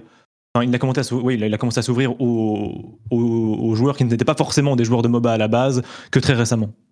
C'est vrai, mais je dirais aussi que ce qu'on voit dans les cinématiques et dans les clips musicaux et tout ça, c'est ça va plus loin que ce qu'on a vu traditionnellement dans les dans les c'est c'est vraiment comme je dirais du storytelling et du world building. Tu vois la cinématique de la saison 2020.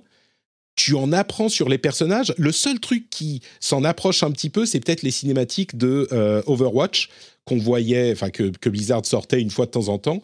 Mais, mais sur toutes les cinématiques de Riot, il y a des trucs. Enfin, le personnage de Darius, par exemple, j'en tweetais euh, il y a pas longtemps, qui est qui est vraiment une caricature ridicule ah, quand tu le vois en jeu. Quand tu vois les cinématiques liées à ce personnage, tu te prends à apprécier le personnage et la région dont il vient dans le jeu, de, Noxus, de pourquoi ils sont comme ça. Enfin bref, c'est un travail sur lequel j'insiste là avec les auditeurs, parce qu'il y a plein de gens qui n'ont jamais joué avec la League of Legends, même si c'est l'un des plus gros jeux du monde, et qui co- connaissent pas cet univers. Et moi, j'ai été assez fasciné par la richesse euh, de tout ça que je ne soupçonnais pas en dehors du jeu lui-même. Donc, je voulais le mentionner et peut-être qu'on fera un épisode spécial sur ça à un moment. Euh, donc voilà, je continue à jouer à, à Wild Rift et je suis, euh, oui, bah platine. Je suis assez content. Je me maintiens en platine. Félicitations. Merci, merci. T'as- tu tu t'as déjà joué à League of Legends ou pas? Moi? Ouais. Ah, moi, moi, j'ai j'ai beaucoup joué à, à LoL. hein. J'ai commencé en saison 3.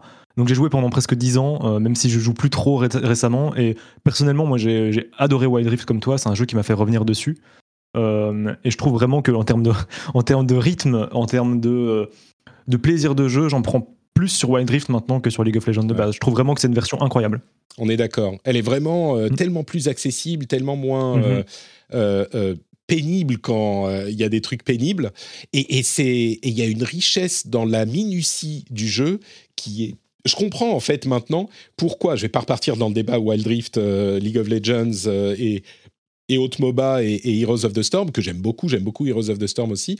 Mais je comprends pourquoi euh, certains joueurs disaient League of Legends c'est une carte et c'est dans la minutie de cette carte, c'est-à-dire qu'on arrive, ça va pas paraître attrayant pour certains joueurs, mais on en arrive à, de- à devoir se souvenir des timings précis à la seconde près de quel moment tel ou tel truc va popper pour bien accomplir son rôle. Et il y a un vrai plaisir dans le fait de vraiment maîtriser le rôle qu'on va jouer dans le jeu et donc de connaître tous ces détails.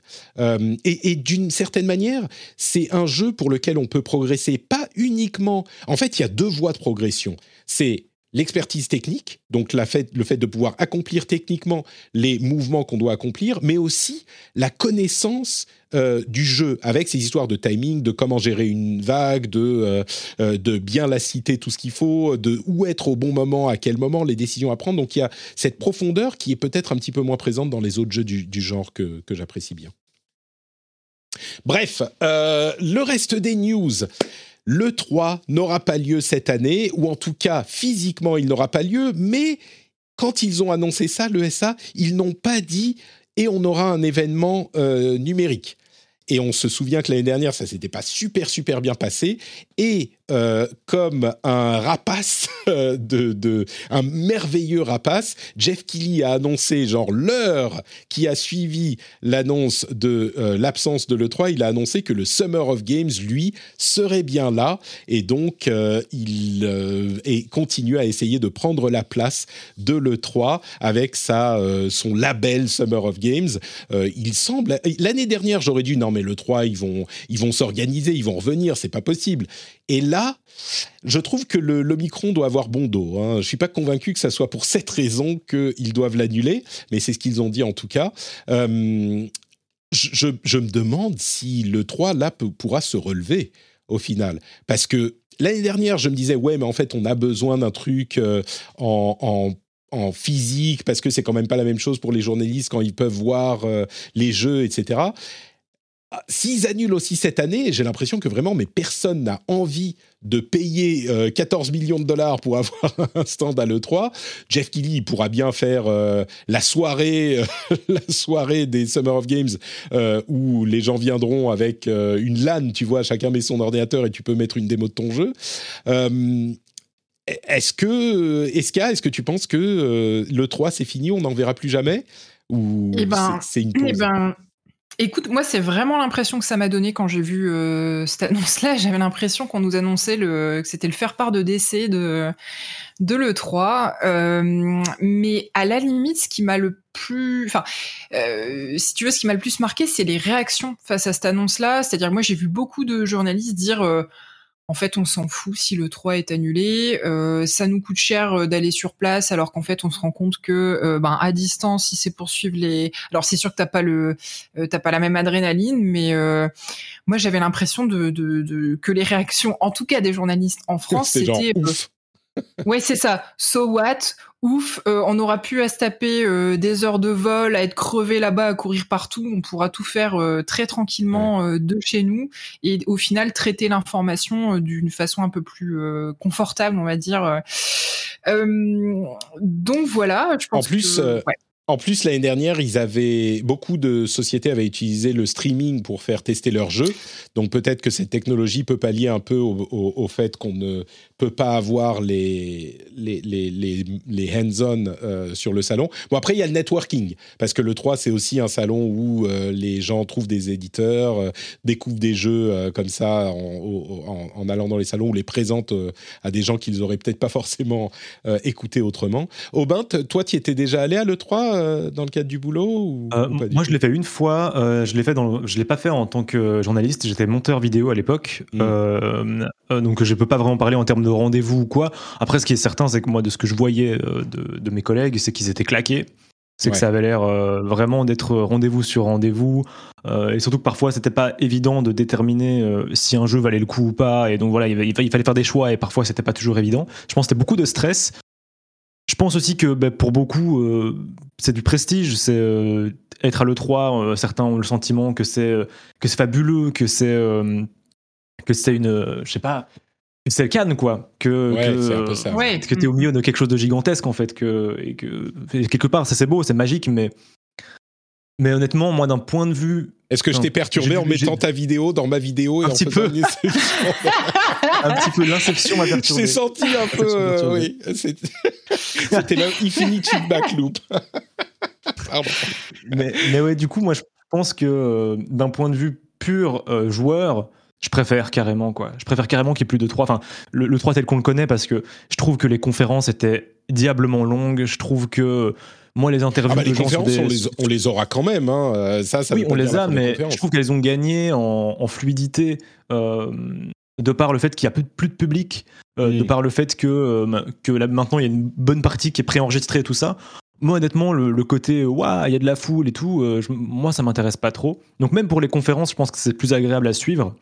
Après, évidemment, euh, il y a une part de nostalgie, je pense aussi, hein, de se dire que bah, ça ne sera plus pareil et, qu'il y a beaucoup aussi de journalistes. Moi, je sais que Panta, par exemple, ça lui, faisait vraiment mal au cœur de se dire que ça n'existerait plus comme avant. Mais euh, honnêtement, moi, d'un point de vue du, euh, des informations, ça ne va rien changer. Après, effectivement, d'un point de vue euh, de l'industrie et euh, des, développeurs et du relationnel, je pense que tu as tout à fait raison. Se faire un carnet, carnet d'adresses sur place, ça doit être beaucoup plus simple. Aller chercher un financement euh, sur le, sur le parking de chez Devolver, c'est plus simple que, que de devoir trier des boîtes de mail. C'est pour ça que je dis peut-être que Kili fera sa, sa soirée, sa soirée d'ouverture ou sa journée d'ouverture. C'est tout à fait possible de faire un, un truc pour remplacer ça. quoi. Euh, comme on dit dans la chatroom, le PSVR 2 sans tester le casque, euh, c'est pas pareil, c'est sûr, mais ils peuvent avoir des, ils peuvent envoyer, Sony va envoyer euh, des, des, des, gens dans les pays principaux avec des casques pour faire tester, quoi. Ça, je pense qu'il est possible de pallier à ça aussi. Euh, vous avez vu ce développeur, comment il s'appelle euh, le, le, développeur de euh, Days Gone qui s'est mis à gueuler sur Sony oh parce que c'est Jeff Ross, voilà, c'était le directeur du jeu. ce qui s'est passé, c'est que Sony a annoncé on a vendu 8 millions de Ghost of Tsushima, super top, ouais, génial, bravo. Et là, Jeff Ross, ancien directeur de Days Gone, qui n'a pas connu le succès qu'espérait euh, Sony et qui donc n'aura pas de suite, s'est mis à euh, critiquer sur Twitter et ailleurs euh, Sony en disant bah nous aussi on a vendu 8 millions à ce que j'avais vu. Alors il n'a pas les sources directes, mais visiblement c'est relativement fiable.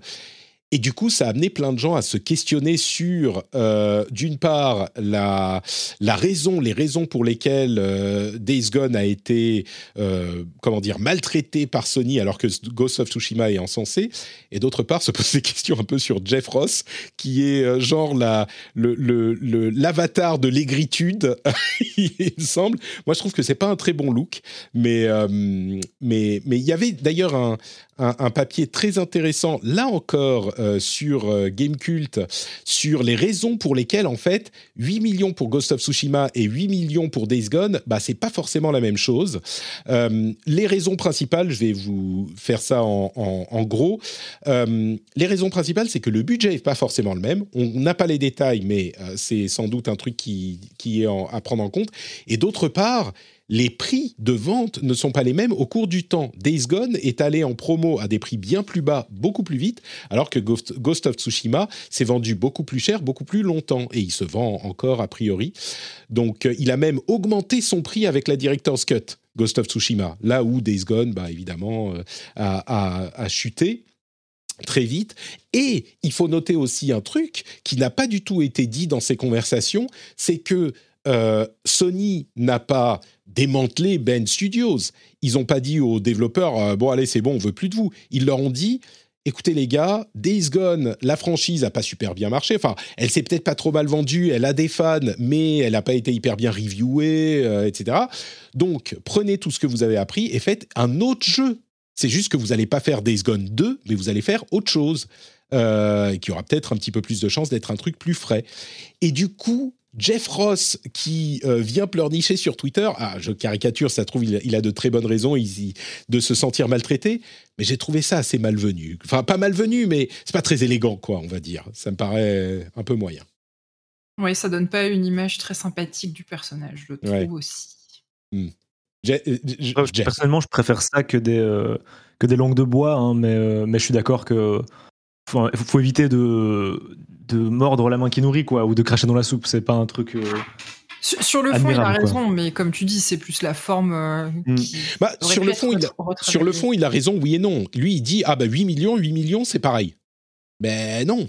Euh, c'est pas pareil. Ça dépend combien tu as vendu ton jeu à 8 millions. Si tu vends 8 euh, millions de Days Gone en moyenne à 30 euros, c'est pas la même chose que 8 millions de Ghost of Tsushima en moyenne à 50. Tu vois? Et en plus, encore une fois, il y a la question du budget. Il était assez ambitieux, euh, Days Gone. Et en plus, il y a le fait que bah, Ghost of Tsushima, c'est quand même un jeu qui a une identité très très forte. Days Gone, les réactions rien que sur l'identité et le style du jeu, c'était ah, encore un truc de zombie euh, Ok, et donc on a une moto et on est euh, euh, Deacon, comment il s'appelait Deacon machin, qui est vraiment pas content et qui tue les zombies avec son flingue. avant la sortie, moi, moi j'ai bien aimé Days Gone, mais je comprends que au niveau de l'image, bah, il se démarque pas beaucoup. Enfin, c'est pas, c'était pas une grosse réussite, quoi. Mais bon, bref. Jeff Ross, c'est pas content. C'est pas très élégant. Je veux dire, à un moment, si tu, si tu, si tu fais, et oui, non à la langue de bois, tout à fait. Mais là, c'est pas une question de pas de langue de bois, c'est une question de. Euh, eh, et en plus, euh, moi aussi, j'en ai vendu 8 millions et Sony, ils ont même pas voulu me renouveler mon jeu. Euh, tu je vois, trouve grognon. Ouais, je trouve grognon. Rainbow Six Siege Extraction sera sur Game Pass au lancement. et le lancement, c'est quand? C'est dans une semaine Rainbow Six Siege, que je dise pas de bêtises. Euh, non, pas Siege, Rainbow Six Extraction. Euh, je crois que c'est dans une semaine et je crois qu'on va être agréablement surpris par le jeu. Euh, et il sera sur le Game Pass, donc c'est intéressant de noter que c'est encore un jeu multi qui doit se reposer sur sa, sa, sa, popularité qui est intégré au Game Pass. Donc c'est un petit peu le moyen garanti de te faire une, une comment dire, une base de joueurs qui est au moins correcte euh, et pour voir si le jeu prend ou pas. Et donc, euh, si vous pensez que, euh, bah, en fait, c'est un peu le début de February Apocalypse. Le February Apocalypse, qui est l'avalanche de jeux. Euh, et je me dis que Rainbow Six Extraction, dans le February Apocalypse, il aurait bien besoin, il a bien besoin d'être dans le Game Pass parce que sinon tout le monde va l'oublier dès le, la semaine suivante, quoi, avec tous les jeux qui arrivent. Donc. Euh. Un peu comme Windjammers 2 qui sort dans, dans une semaine et qu'il faut absolument acheter parce que ça va être fantastique. Windjammers 2 sort dans une semaine Mais je sais, Ouais. mais c'est c'est vraiment. Je fais mon lobbying. Ouais, Wind, Windjammers 2 qui est un projet euh, totalement improbable. euh, enfin, qui, qui, qui a été. C'est Dotemu qui développe, non? C'est ça, oui. Et d'ailleurs, ils ont sorti récemment un, un- un- un documentaire Un d'une docu, demi-heure sur le développement du jeu qui est absolument passionnant. et Où tu vois qu'en fait, ils ont fait énormément de rétro-engineering, qu'ils ont été voir les devs du premier épisode. Enfin bref, euh, ça sent le projet passion et j'ai tellement hâte. Très bien, bah, tu nous en reparleras à un moment. Euh. Alors moi je connais que deux noms, c'est un Pong version volleyball, c'est ça? Ah, pas du tout, mais. Version euh, frisbee, Frisbee, pardon. avec des mécaniques de jeu de combat, mais c'est l'idée. C'est ça. C'est c'est un mélange entre euh, Pong Frisbee modernisé avec des mécaniques de jeu de combat. C'est très particulier et c'est le genre de jeu un petit peu culte, quoi. C'est pas le jeu le plus connu, mais et du coup le fait qu'il y en ait un deuxième qui arrive parce que c'est un jeu qui date des années 80, quoi, 90. Donc euh, euh, et je l'ai pas pr- précisé, mais Rainbow Six Extraction, c'est un jeu, euh, c'est un jeu de, c'est un petit peu le pendant coop de Siege, qui est un jeu euh, PVP. Et il y a des mécaniques vraiment intéressantes dans Extraction. Euh, Il y a des trucs vraiment originaux. Euh, Je sais plus à quel jeu je pensais qui a pas justement réussi son coup en faisant un énième euh, jeu service qui est sorti il y a pas longtemps. On verra ce que ça donne sur, euh, sur Extraction. Et donc, il sera sur le Game Pass. Euh, on, on nous dit dans la chatroom sur le Game Pass aussi Windjammers 2 Tout à fait, tout à fait. Sur le Game Pass euh, Day One. Eh ben, Ils sont forts. Ils sont trop Ouais. forts. Euh, allez, quelques rumeurs rapidement. Jedi, Jedi Fallen Order 2 serait annoncé avant le 3. Bon, il n'y aura pas de 3, donc euh, peut-être qu'il sera jamais annoncé. Mais c'est Jeff Grubb qui le dit, donc euh, c'est plutôt fiable. Mario Kart 9 serait en développement. Incroyable, mais il y aurait un nouveau twist. Alors je vous invite à imaginer ce que serait le nouveau twist de gameplay de Mario Kart 9. GoldenEye 007 pourrait arriver sur Xbox. On a eu des petits achievements qui ont été leakés. Ça pourrait enfin euh, se faire. Il y a beaucoup de gens qui sont fans du truc. Euh, et on pourrait avoir cette année le remake euh, PS5 de The Last of Us 1. Ça, je, je- je- il est possible que j'y repasse quelques temps. Et PlayStation est en train d'arrêter de vendre des cartes cadeaux PS Now, donc le service d'abonnement et de streaming. Euh, et eux, ils disent ah bah oui, c'est pour euh, unifier nos offres et donc il y a des cartes euh, cadeaux PlayStation qu'on peut utiliser pour le PS Now. Ça sent quand même la refonte du service avec euh, Ah là là. arrivée du, du PlayStation Plus Now combiné à trois étages qui pourrait être annoncé bientôt. Bah, pas mal de rumeurs là-dedans. Il y a quelque chose qui vous intéresse dans tout ce que je viens de dire? Bah mine de rien, il y a quand même beaucoup de choses. hein, euh, Ouais. Mais euh, Mario Kart, enfin, c'est pas une surprise. Jedi Fallen Order. enfin, en fait, je suis pas surpris par, je suis surpris par rien du tout. Mais euh, globalement, beaucoup de choses m'intéressent. Mais euh, le PS, je pense que le, le plus intéressant d'un point de vue du, de, de l'industrie, c'est le, le, le Game Pass PlayStation. Et non, mine de rien, euh, très très très curieux de voir si ça, ça- si ça va vraiment se Ouais. faire. Là, c'est vraiment un indice, un petit indice de plus, hein, l'arrêt de la vente des cartes euh, PlayStation Now. Euh, mais oui, ça serait intéressant. Pardon, Esca Mais non, mais je rejoins complètement Aubin, euh, tout pareil que lui. On est d'accord et, et on pourra en parler euh, quand on aura un petit peu plus d'infos là-dessus. Moi, je, je pense que le new twist de Mario Kart 9, c'est qu'ils vont mettre un nouveau véhicule et que ce sera une trottinette. Ah, ah, trottinette électrique. Tous les véhicules Ah bah oui. seront tous les véhicules seront électriques euh, pour pour être un petit peu plus euh, environmentally conscious et donc euh, on pourra ajouter des bruits de moteur euh, comme customisation et ces bruits de moteur seront des NFT vendus. Oh là, non, non. Non, je passe un bon moment jusque-là et. Attends, on va y revenir aux NFT dans un instant. Je- ouais, je sais. Euh, quelques updates. Lost Ark, c'est un jeu coréen, un MMO, ah, on va dire c'est un Diablo MMO, euh, qui devrait arriver, c'est quand? C'est le 11 février. Alors, euh, je vais pas vous refaire le, le jingle, mais vous savez à quoi je fais référence. Euh, le 11 février, et Lost Ark, c'est vraiment un truc qui a l'air assez intéressant. C'est un Diablo en MMO qui est très populaire en Corée. et qui a l'air très très beau. Donc euh, moi j'attends de, voir ce que ça donne. La vidéo de présentation est plutôt cool. Euh, D'autres jeux qui ont des updates, euh, Naraka Blade Point, Blade Point a un nouveau héros, Wu Chen. Ça aussi c'est un jeu dont sur lequel je suis très curieux. Faudra que je le teste. Genshin Impact, c'était le jeu dont le subreddit était le plus populaire en 2021. Là encore, un jeu qui est encore qui est un petit peu passé sous le radar, mais qui continue à être hyper populaire.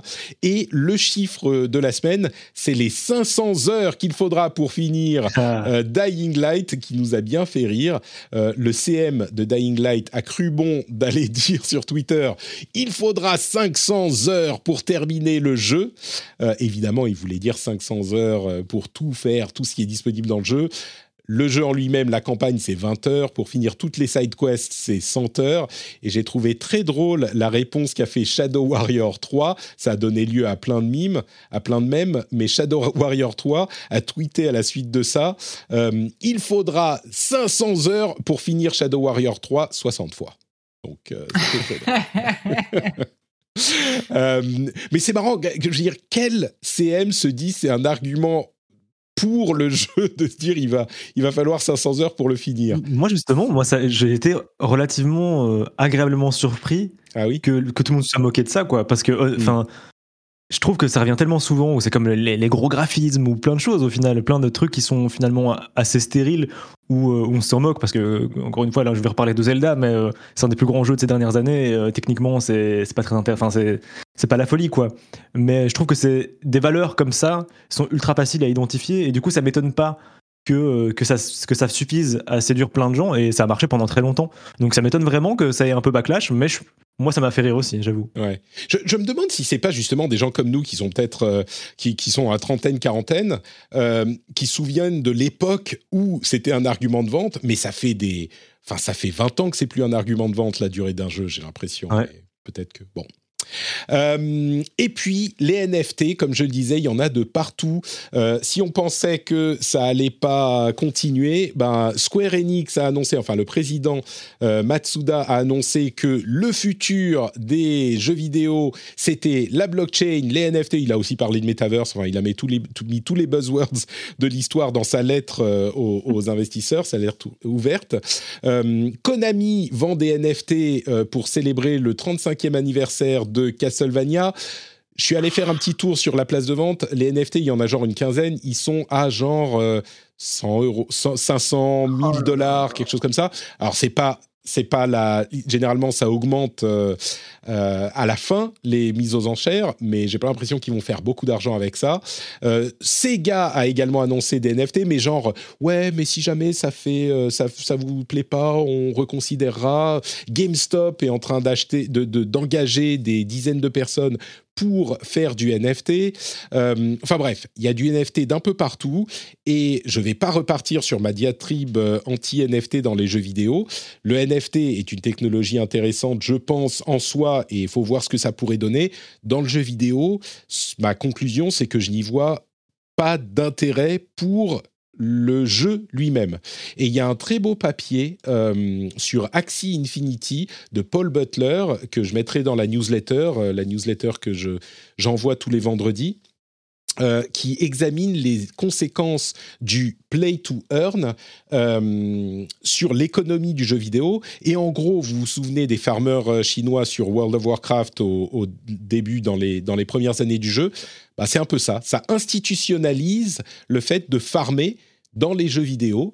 Et enfin bref, bon, je vais pas repartir sur tout ça, mais je, je, avec tout ça et tous les gens qui essayent de le défendre et de m'expliquer, etc., je comprends toujours pas à quoi ça sert dans le jeu vidéo, les mmh. NFT. Donc, euh, bon.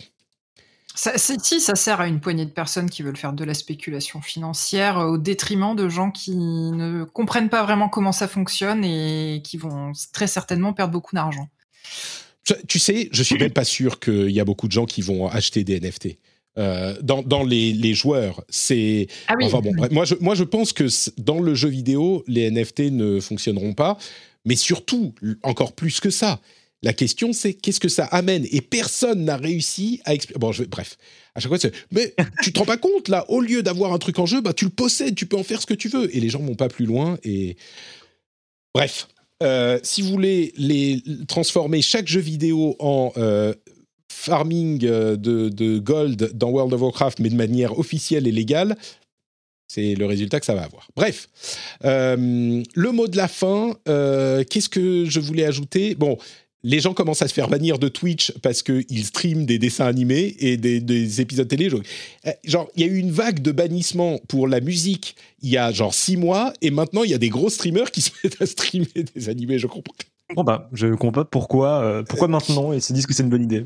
Ouais, mais c'est alors c'est sympa évidemment de regarder un animé cool avec ta- ton audience, mais t'as pas. Bref, Ah oui.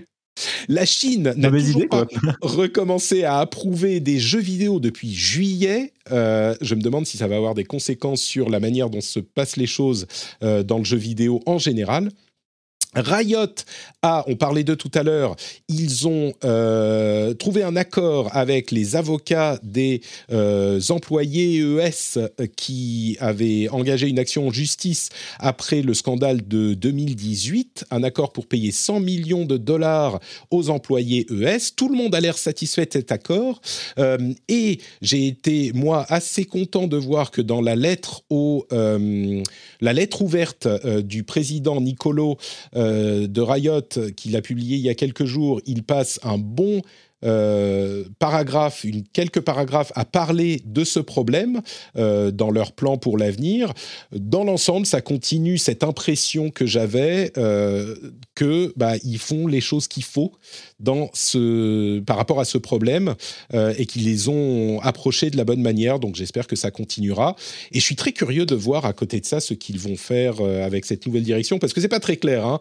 Nicolo, il, parle beaucoup dans cette lettre. Il dit on va essayer de faire plein de choses dans plein de domaines et c'est pas très précis. Euh, évidemment, il va pas dévoiler tous ses plans, mais mais je suis très curieux de voir de quelle manière ils vont étendre ce qu'ils ont euh, réussi ces dernières euh, ces dernières années dans les différents domaines de. Je me demande si Riot Games ne va pas devenir Riot Entertainment, tu vois, à un moment, parce qu'ils explorent plein de choses.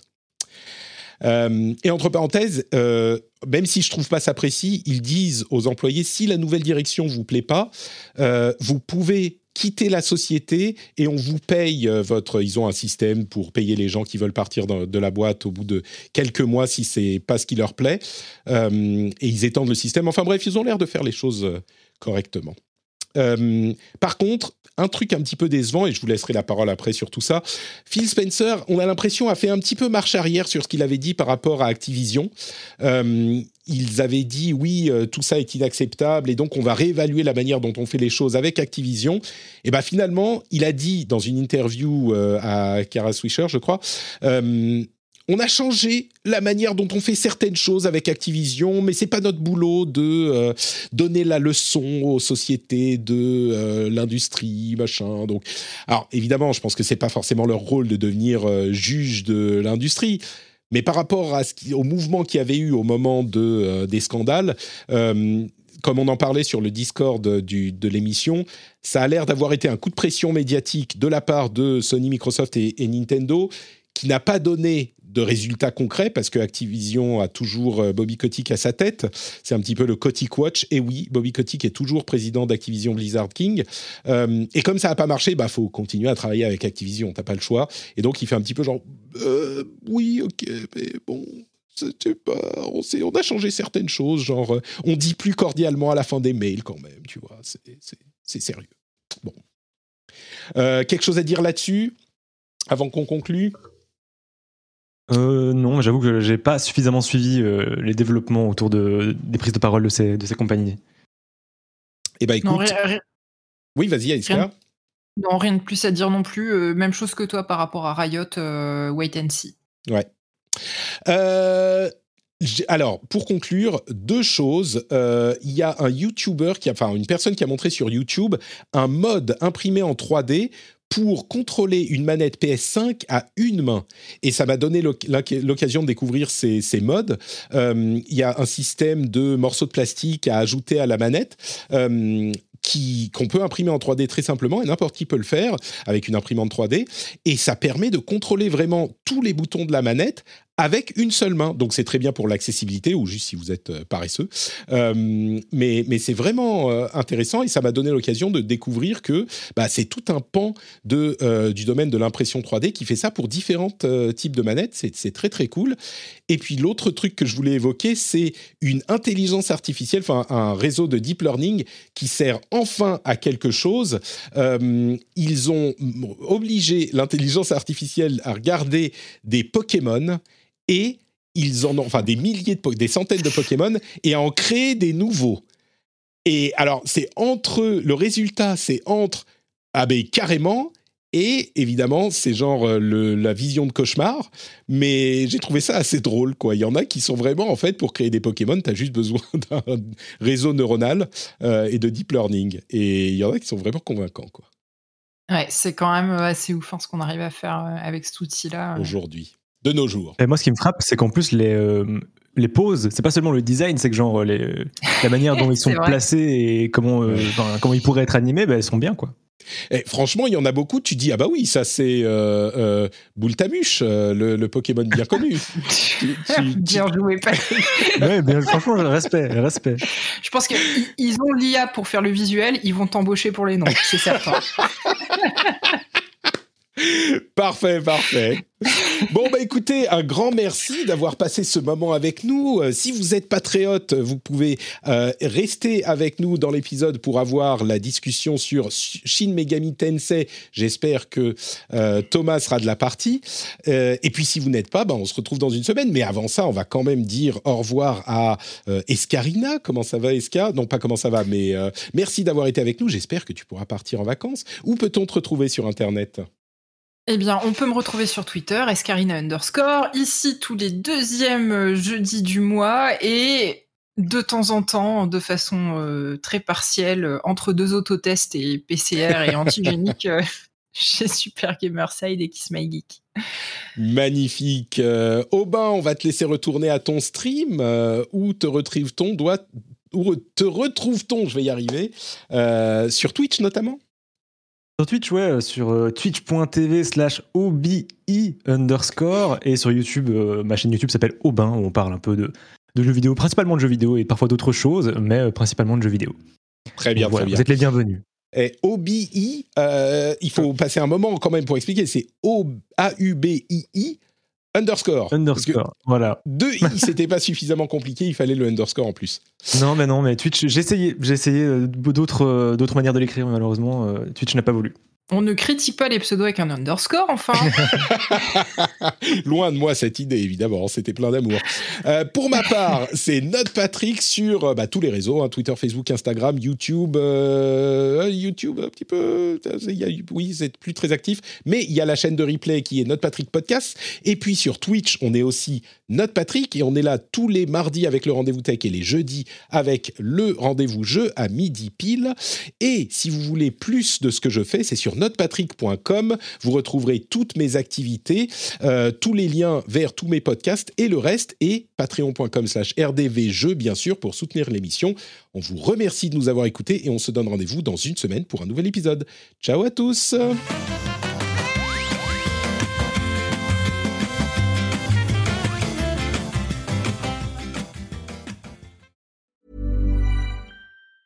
Even on a budget, quality is non-negotiable. That's why Quince is the place to score high-end essentials at 50 to 80% less than similar brands. Get your hands on buttery soft cashmere sweaters from just 60 bucks, Italian leather jackets, and so much more. And the best part about Quince, they exclusively partner with factories committed to safe, ethical, and responsible manufacturing. Elevate your style without the elevated price tag with Quince. Go to quince.com slash upgrade for free shipping and 365-day returns.